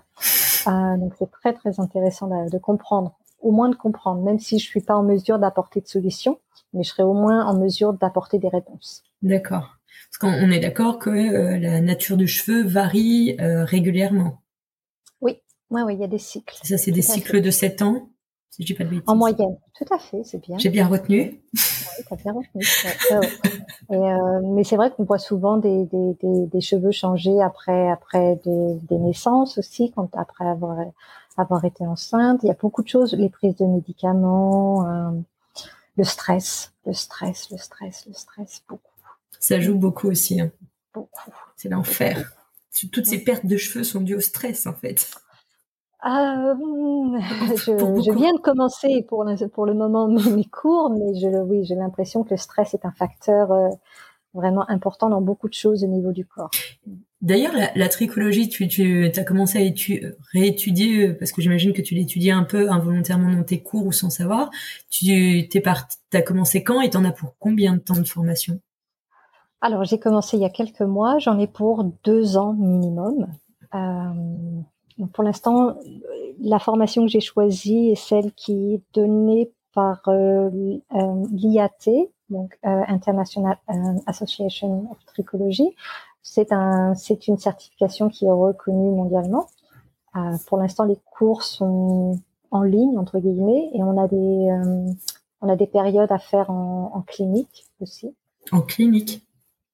Ils appellent ça des cliniques en fait, des cliniques de, de trichologistes. Donc c'est un petit peu comme, alors je vais faire un raccourci très très, un peu comme des dermatologistes, donc spécialistes de la peau, un trichologiste être spécialiste du cheveu.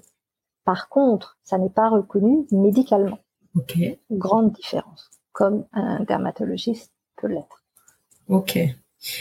Et euh, via cette BIAT, il y a donc des espèces de cliniques qui existent. Oui, oui, oui, en Australie, enfin partout dans le monde. Alors hein, j'allais dire voilà, est-ce qu'il y en a partout dans le monde ou spécialement en Australie? Partout dans le monde. Ok. Oui.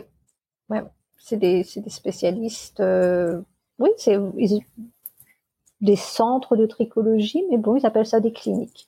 Après, je suis pas fan du mot clinique parce que pour moi, clinique c'est associé au médical, mm. alors que le trichologie, la trichologie n'est pas n'est pas médicale, n'est pas reconnue. Nous ne sommes pas médecins. Donc, j'avoue que c'est un terme que je je ferai attention de ne pas employer. Ok, bon, on va dire que t'as pas le choix parce que c'est celui qui est utilisé actuellement, mais si tu pouvais choisir, c'est pas celui-là que tu choisirais pour. Euh, non, je vais essayer d'en trouver un autre pour pas pour, pour pas euh, porter à confusion et même quand je, je les vois beaucoup porter la blouse blanche, je me dis. Hmm, il y a un truc que j'aime pas là-dedans quand même. Oui, oui, oui, oui, parce que voilà, c'est il y a de grandes grandes connaissances médicales bien sûr, mais ça n'est pas une profession médicale. Ok, on va dire que c'est plus scientifique que médical.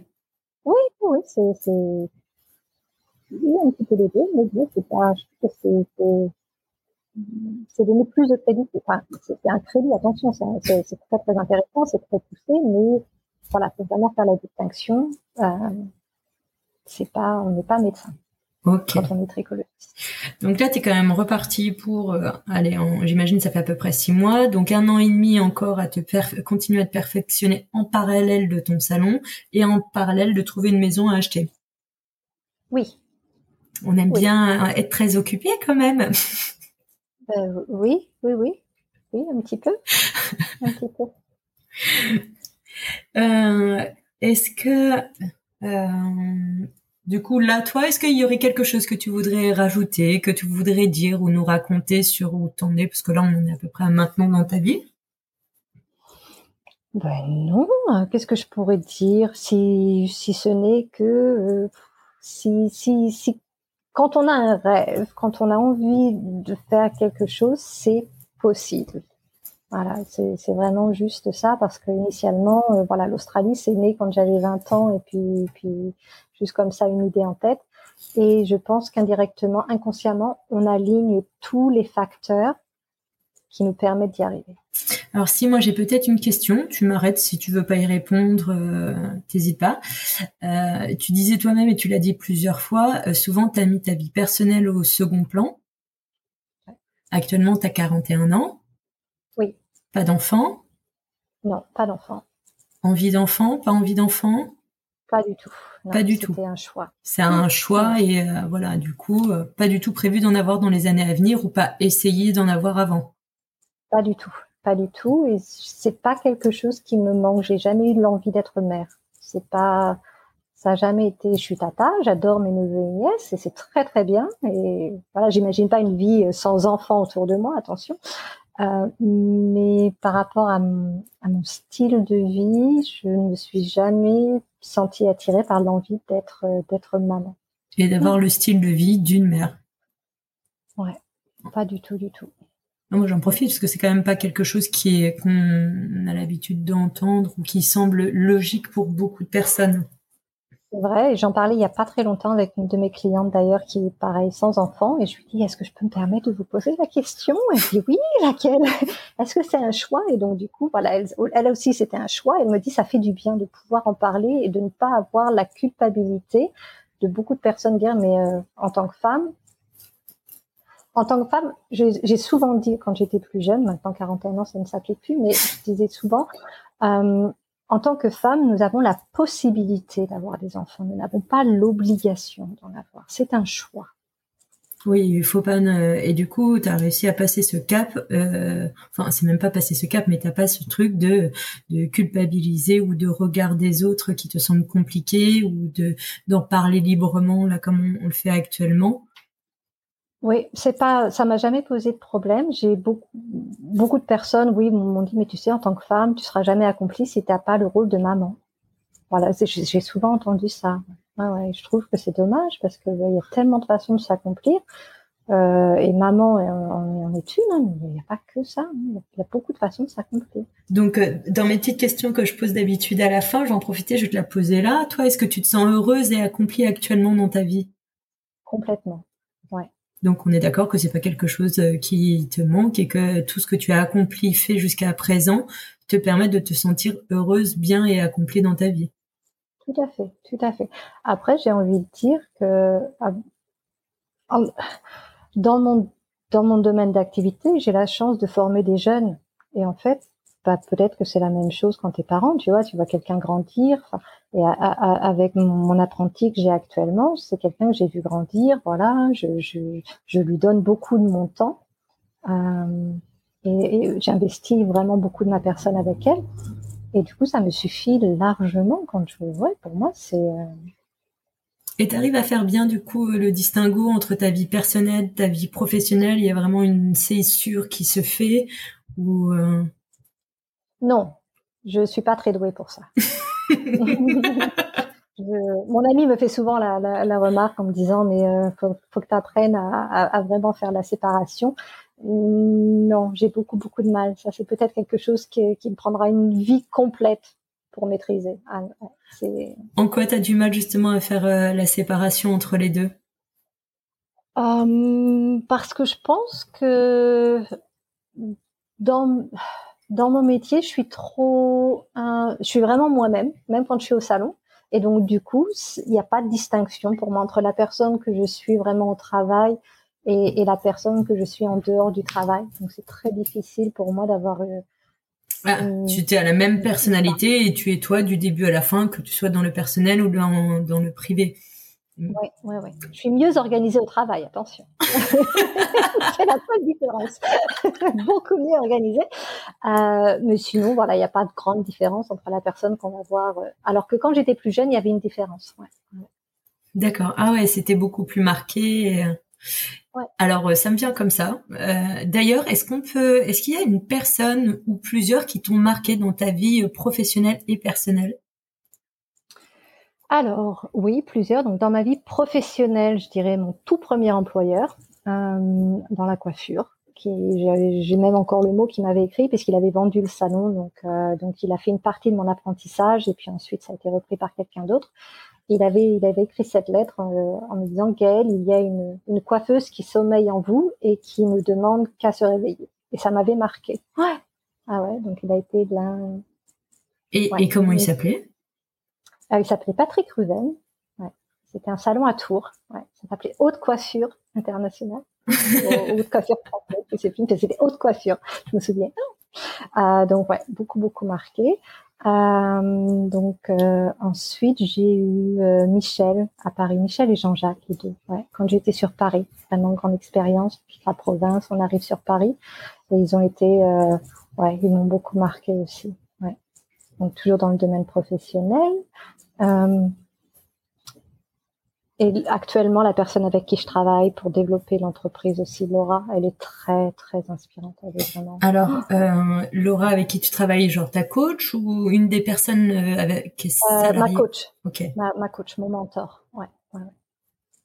Et, et ça t'aide beaucoup, ce soutien permanent euh... Énormément. Ça fait combien de temps maintenant qu'elle que, qu'elle te suit? Euh, J'ai commencé avec euh, avec Laura. Je dirais que c'était un petit peu avant avant Covid, donc ça doit faire un an et demi. Ok. Et alors dans le perso, il y a des, des personnes comme ça qui? Alors dans le perso, dans le perso, dans le perso qui m'ont marqué. Euh, bah après, c'est difficile d'en pointer qu'une seule. Euh, non, j'ai l'impression que c'est vraiment plus dans le travail. Hein. dans le perso, je pioche un petit peu partout. alors, des, alors, des personnes qui m'ont marqué, je vais dire les personnes qui m'ont changé le plus. C'est euh, c'est la personne avec qui je partage ma vie aujourd'hui. C'est Luc. C'est il m'a, c'est certainement celui qui m'a permis de changer. Ouais. En mieux. En mieux. En mieux. Changement en plus en mieux. Ouais. Il faut lui dire, hein. Mais oui, parce que du coup, pour, pour, quelqu'un comme moi qui n'a jamais laissé le voilà le côté personnel et, et amoureux avoir autant d'importance, ouais, ouais, ouais, c'est c'est une, belle petite chose. Donc, euh, je suis très très fière de lui. Mmh, très cool. Euh, Est-ce que ça te va si on attaque les questions de, de dites de clôture? Bien sûr. Alors, quelle est ta devise? Alors ma devise, euh, j'ai essayé de la traduire en, en, français et malheureusement ça sonne pas pareil, mais je vais quand même essayer. Mais tu peux le faire dans les deux, tu le fais en anglais et tu nous fais ce qui te semble être la traduction la plus logique. Ok, donc en, en anglais, do something today that your future self will thank you for. Alors peut-être un peu plus fort. Donc en, en français, ça, ça, ça, se traduirait par fais quelque chose aujourd'hui que ton futur toi te sera reconnaissant. Ok très bonne devise. Et donc ça, c'est ma, ma devise. Euh, oui. Souvent, quand j'ai pas envie de faire quelque chose, c'est toujours, mais si tu le fais maintenant, alors que tu as toutes les, les, dispositions qui sont pour toi, tu le regretteras si tu le fais pas. Donc c'est comme ça que j'ai commencé la tricologie, parce que je me dis que tout, tout l'environnement est bien, il faut faire quelque chose avec cet environnement. Tu es quand même toujours dans cette, euh, cette idée de, de progression, d'avancer et d'avoir une vision au long terme on a l'impression euh, Je pense. Et après, je suis quelqu'un qui n'aime pas perdre mon temps. Donc, si jamais j'ai consacré du temps à faire quelque chose, là, comme, comme partir en Angleterre, deux ans, tu te dis, bah non, je ne peux pas avoir gaspillé deux ans de ma vie. C'est pas possible. Il faut que ça, faut que ça ait une, faut que ça serve à quelque chose. Ok. Tout à fait. Toujours optimiser. Optimisons au maximum. Toujours. Toujours, toujours. Le temps est précieux. Très précieux. Est-ce que d'ailleurs, alors on en parlait un peu avant, parce que tu nous as quand même cité pas mal d'hommes, hormis Laura, ta coach. Est-ce que sinon il y a notre femme qui t'a inspiré ou qui t'inspire? Alors, qui m'inspire euh, Alors, ah, oui, c'est vrai que moi, dans mon parcours professionnel, j'ai travaillé avec beaucoup d'hommes, euh, quelques femmes aussi, mais quand même beaucoup plus d'hommes. C'est vrai. Donc du coup, ça t'a été plus inspiré par des hommes que par des femmes. Les, les... Ouais même d'un point de vue personnel, c'est. Eh bien, d'un point de vue personnel, ouais, c'est vrai, beaucoup, beaucoup plus. Mais après, je me suis toujours beaucoup plus entourée d'hommes que de femmes. Je viens de réaliser ça. Oui, ouais. Euh, sauf depuis que je suis en Australie où, où c'est vrai que je m'entoure de beaucoup plus de femmes un petit changement. Donc on va dire que dans ceux qui t'ont inspiré, ça va être ceux dont on a parlé, le fameux Patrick était le premier employeur et peut-être Michel et Jean-Jacques de Paris. Euh, probablement, mais euh, actuellement une personne qui m'inspire beaucoup. Alors, tu me montres. non, parce qu'on est en visio aussi. Donc, Gaëlle me montre un livre. Alors, la personne qui a écrit ce livre s'appelle Abby Wambach. Euh, je ne sais pas si c'est quelqu'un dont tu as déjà entendu parler. Alors, fais voir. non, je crois pas, mais je suis pas sûre. Elle est elle est joueuse, enfin, elle, est euh, donc c'est footballeuse. Ok. Euh, elle a juste gagné euh, bon, deux, deux, médailles olympiques. Et, voilà, juste ça. je suis pas très bonne sur les sportifs. ben, je ne la connaissais pas non plus. J'ai découvert Abby il y a très peu de temps. Et, et du coup, elle, est, elle est très inspirante parce qu'elle fait beaucoup pour la position de la femme dans un sport qui est plutôt connu pour, être très masculin. Ouais, ouais, ouais. Donc tu disais c'est dans le foot, c'est ça? Oui, oui, elle est footballeuse, ouais, ouais, ouais, soccer player. Mm. Ok. Donc elle a gagné deux, deux, deux médailles d'or olympiques. Elle a, elle a, elle a remporté la Coupe du monde féminine. Ouais me dis pas en quelle année, parce que du coup, je crois que ça devait être en 80, les années 90. Ça fait pas si longtemps que ça, je dirais 80. J'aurais, j'aurais dû réviser la date. Ah, c'est pas très grave. je chercherai, c'est moi qui ferai mes devoirs. Mais, et du coup, elle est australienne, anglaise? Non, elle est américaine. Américaine. Ok. Mm. Tu l'as connue comment? Eh bien, en fait, je l'ai connue par euh, ce bouquin qui s'appelle euh, Wolfpack. Et j'ai un, livre à recommander pour toute personne qui est intéressée sur, euh, par le leadership euh, moderne, ouais. euh, une vision féminine. Je conseille ce bouquin. Ok, donc ça c'est dans tes livres parce que tu as raison, anticipons les livres que tu conseilles. donc on a on a World Pack qui a donc été écrit par Abby Wambach. Abby Wambach, ouais, A 2 B Y W A M B A C H et euh, c'est Wolf Pack, le pacte des loups. Ok.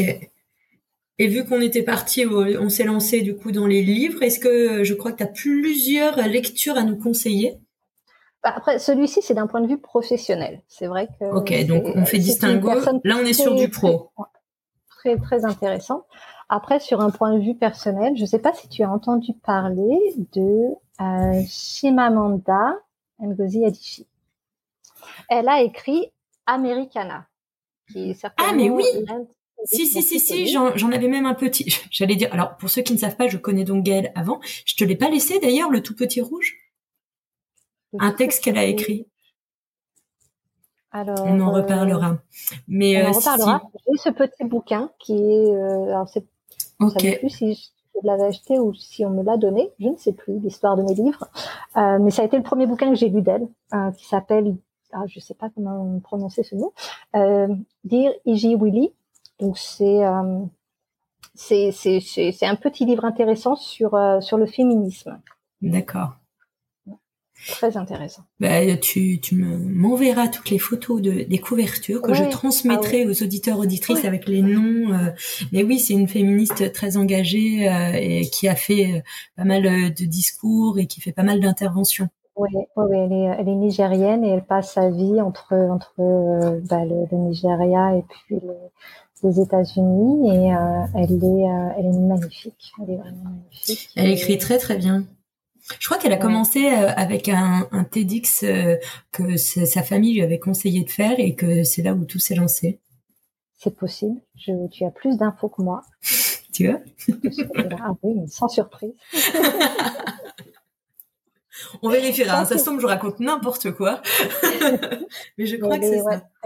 Ouais, c'est un profil, profil de femme qui m'intéresse beaucoup. Toutes ces femmes qui, euh, qui font partie du changement, qui, qui font, qui, qui, qui, qui cassent les lois en fait et, euh, et, et réinventent les nouvelles lois sur, euh, sur ouais, des préjugés. J'aime beaucoup. Ok. Bon bah écoute, on va suivre tes conseils, on va partir en lecture. Euh, ah, je l'aime beaucoup cette cette question. je suis sûre que tu vas être capable d'être. Tu as été très inspirée. Donc, si tu avais une baguette magique, que ferais-tu avec? Alors, oui, oui, oui, oui. Sans grande surprise, si j'avais une baguette magique, je, je me téléporterais. Je voudrais pouvoir me téléporter où je veux, quand je veux. Tout le temps. Trop bien. Ouais. J'ai fait ça il y a pas longtemps dans un, c'était un, je me suis pas vraiment téléportée, bien sûr. un jeu vidéo virtuel avec les, les, les, les lunettes en, en, virtuel et, euh, et du coup l'univers c'était l'univers des dinosaures et je pouvais me téléporter en fait pour traverser les rivières et c'était génial et je me suis dit oh mon dieu si ça c'était dans la vraie vie ce serait merveilleux. Donc ouais la téléportation par la pensée tu fermes les yeux et hop. Ah, trop trop cool. Ce serait très très bien. Ouais, j'avoue, ça serait fort sympathique. Est-ce que tu as euh, du coup des, des artistes peut-être euh, qui t'inspirent et au sens large que ça soit euh, artiste en général peut-être? Alors, comme ça qui me viennent, ah, je dirais Jérémy Ferrari. Ah oui, c'est vrai. J'aime beaucoup pas seulement ce qu'il fait, mais comment il a réussi à tourner ces, ces, ces démons mmh. en, en, en, force de travail. Ouais, ouais, ouais. Et tout, toutes les personnes, euh, ouais, je suis, je suis admirative parce que du coup, ça doit pas être facile tous les jours. Et, euh, et voilà, il a une force de, une force mentale qui doit être vraiment, vraiment importante. Je mettrai des petits liens pour ceux qui ne connaissent pas Jérémy Ferrari. On ne sait jamais. On ne sait jamais. Euh, je crois que, que tu écoutes aussi quelques podcasts ou peut-être de la musique, je ne sais pas. C'est vrai qu'il faudrait que. J'ai très peu, j'écoute très peu de podcasts parce qu'en fait j'ai très peu de, de, temps pour le faire. Euh, je pense que souvent les personnes qui écoutent les podcasts le font en voiture. Ouais. Et du coup, je n'ai quasiment pas de trajet de voiture. Donc euh, là où j'habite, c'est très petit. Et du coup... Euh, tu as peut-être des musiques euh, que tu écoutes, euh, parce que tu nous as parlé quand même du fait que tu avais pris un, billet pour aller voir Muse en partant de France. Donc j'imagine qu'il y a des artistes que tu aimes plus que d'autres, peut-être musicaux. Ah oui, bah, c'est très très très varié. J'aime beaucoup le jazz. Je suis je suis vraiment beaucoup dans le jazz. Euh, J'ai récemment découvert, bon, qui n'est pas dans, dans, le jazz, euh, Charlotte Cardin, qui est très très sympathique. Euh, si, si, tu ne connais pas, elle est canadienne, donc elle a des, des chansons françaises et anglaises et euh, très sympa. Et, ok. Oui, c'est vrai que tu as, quand même, euh, parce que je crois que Muse, on, on, peut le mettre plus ou moins aussi dans tes référents. Non, plus trop maintenant. Ouais, après, euh, vraiment, ça peut être un petit peu tout, rien de très original. Hein. J'ai été au concert de Pink, c'est sûr que j'ai adoré Pink. Euh, non, rien, rien de très original. On n'a pas dit qu'il fallait que ça soit ben original, hein. C'est vrai. Alors, euh, j'écoute beaucoup Ben Masway aussi. J'aime, beaucoup Ben. Euh... On est pas mal. Écoute, si tu as des idées ou des, des influences jazz que tu veux nous transmettre, n'hésite pas. Tu m'enverras les petits liens. D'accord. Ouais, pas de souci. Ah, as-tu des, des, petits rituels bien-être ou travail euh, au choix ou les deux? Méditation. Méditation? Ouais. Combien de euh, fois euh, À quelle fréquence? Ça dépend. Je dirais au moins une fois par semaine. Et parfois, si vraiment je suis bien organisée, je le fais un peu plus souvent. au moins une fois par semaine. Ouais, j'aime bien. Et ça, me recentre. Ça fait longtemps ou pas? Que j'ai commencé la méditation, euh, ça doit probablement faire presque un an. Oui. Ouais. donc j'ai même une application et puis je peux choisir si je veux en fonction du temps que j'ai, en fonction de ce que je veux faire, si c'est pour le matin, si c'est pour le soir, euh, si c'est pour euh, oui pour pour voilà, il y a plein, plein de topics, c'est sympa. Et c'est une application anglophone ou c'est une application euh, française? Euh, Je pense que c'est une application euh, mondiale, ça s'appelle Insight. Insight, oui, je crois qu'elle est dans plusieurs langues. Ouais, je crois que j'ai trouvé des méditations en, français aussi, mais du coup, je les écoute plutôt en anglais. Oui, oui. Ah bah alors, on en parlait tout à l'heure, mais tu vas pouvoir peut-être euh, nous en dire plus Où est-ce que tu, où et comment tu te vois dans cinq ans? Hmm. alors, où est-ce que je me vois dans cinq ans? Ben, Je me vois, je pense toujours en Australie, parce que là, je pense que j'ai vraiment trouvé ma place. Euh, comment je me vois dans cinq ans? Euh, bah, toujours, euh, toujours heureuse. ok. Tu me projettes pas plus que ça sur le dans 5 bah, ans En fait, non, dans 5 ans, c'est dans 5 ans, où est-ce que je me vois? Bah, J'espère dans 5 ans que j'aurai fini ma formation en tricologie. et j'espère aussi, je sais dans cinq ans, je ne sais pas si je serai toujours avec la même entreprise ou si celle-ci, c'est aussi une étape pour autre chose. J'avouerai que là, j'ai un doute. Ah. J'ai l'impression que c'est encore une étape. Comme s'il y avait encore d'autres projets dans, dans un coin euh, qui ne demandent qu'à sortir. Mais si, il y a d'autres projets euh, plus ou moins... Euh, J'aime bien le regard que tu me jettes. Ah, pas. La maison, j'espère avoir une maison dans cinq ans. non, je pensais à, à, une école de coiffure. Je sais pas pourquoi. Ah oui, oui, oui, c'est vrai que j'avais ça en tête à un moment. Je ne sais pas. Je ne sais pas. En tout cas, j'essaie d'apprendre un maximum de, de, de, de, de mes capacités et puis voir un petit peu. J'avoue que je suis pas quelqu'un qui j'ai pas beaucoup de projets précis. J'ai toujours une vision. Je dis ouais, ça, ça va, ça va, ça va se faire un jour. Mais je me, je mets pas de délai, ce qui est apparemment pas bien. Il faut toujours mettre un délai. On m'a dit. Euh, donc pour l'instant, j'ai l'impression que je mets en place différentes, différentes choses et j'apprends différentes choses et, et ça va servir à quelque chose. C'est comme une recette de cuisine. Je prépare tous les ingrédients, mais je sais pas encore quel plat je vais cuisiner. Ok, donc on, te rappelle d'ici 2-3 ans, voir quel blougi blouga euh, t'as pu nous mettre en place avec tout ce que t'as appris. oui, ouais, ouais, j'ai l'impression que c'est ça. Mais j'ai toujours été très mauvaise en cuisine, hein. donc c'est pour ça. c'est pas tout à fait vrai quand même. T'as des petites spécialités culinaires. ouais, dans, dans, la pâtisserie. J'avoue que j'ai une spécialité en, en, pâtisserie. En pâtisserie. Oui, euh, même si euh, c'est un peu peut-être compliqué en ce moment, si tu, tu pouvais aller où tu voudrais, où est-ce que tu irais, où est-ce que tu serais actuellement? Euh, En France avec ma famille euh, pour le moment. Après, si voilà, s'il n'y avait pas, s'il y avait pas cette petite chose, euh, eh bien peut-être Singapour et puis Vietnam. Singapour mon ami et, moi pour le Vietnam définitivement. Singapour, Vietnam?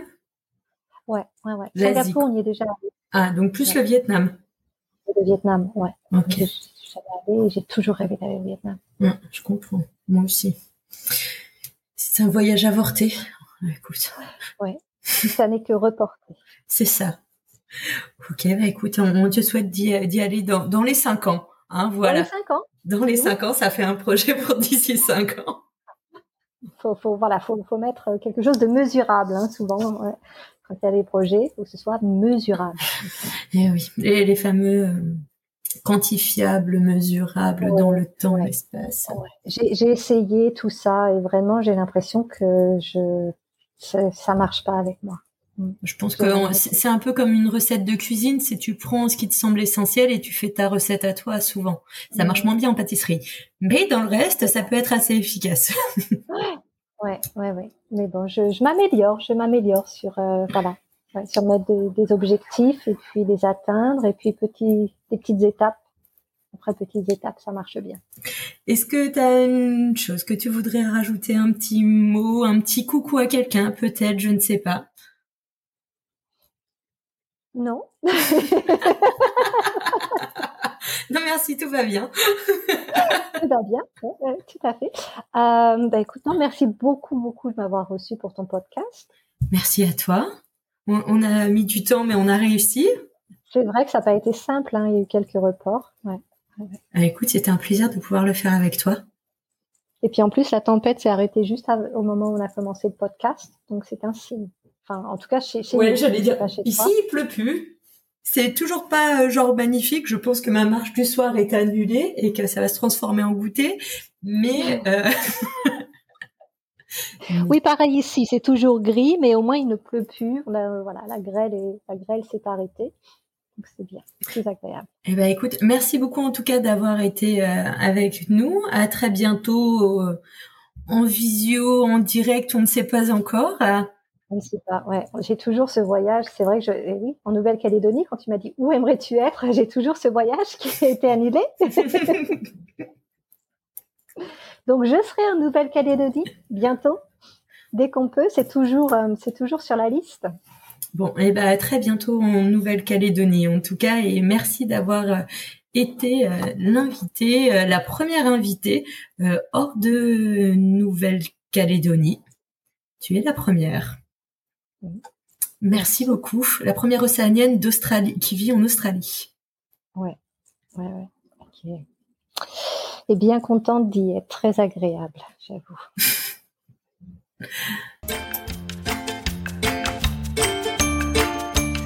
Merci d'avoir écouté cet épisode d'Océanienne Inspirante. J'espère qu'il t'a plu. Si tu as aimé, n'hésite pas à partager ce podcast et à en parler autour de toi. Pour le soutenir, je t'invite à mettre 5 étoiles sur Apple Podcast et rédiger un commentaire tu aideras à faire connaître le podcast.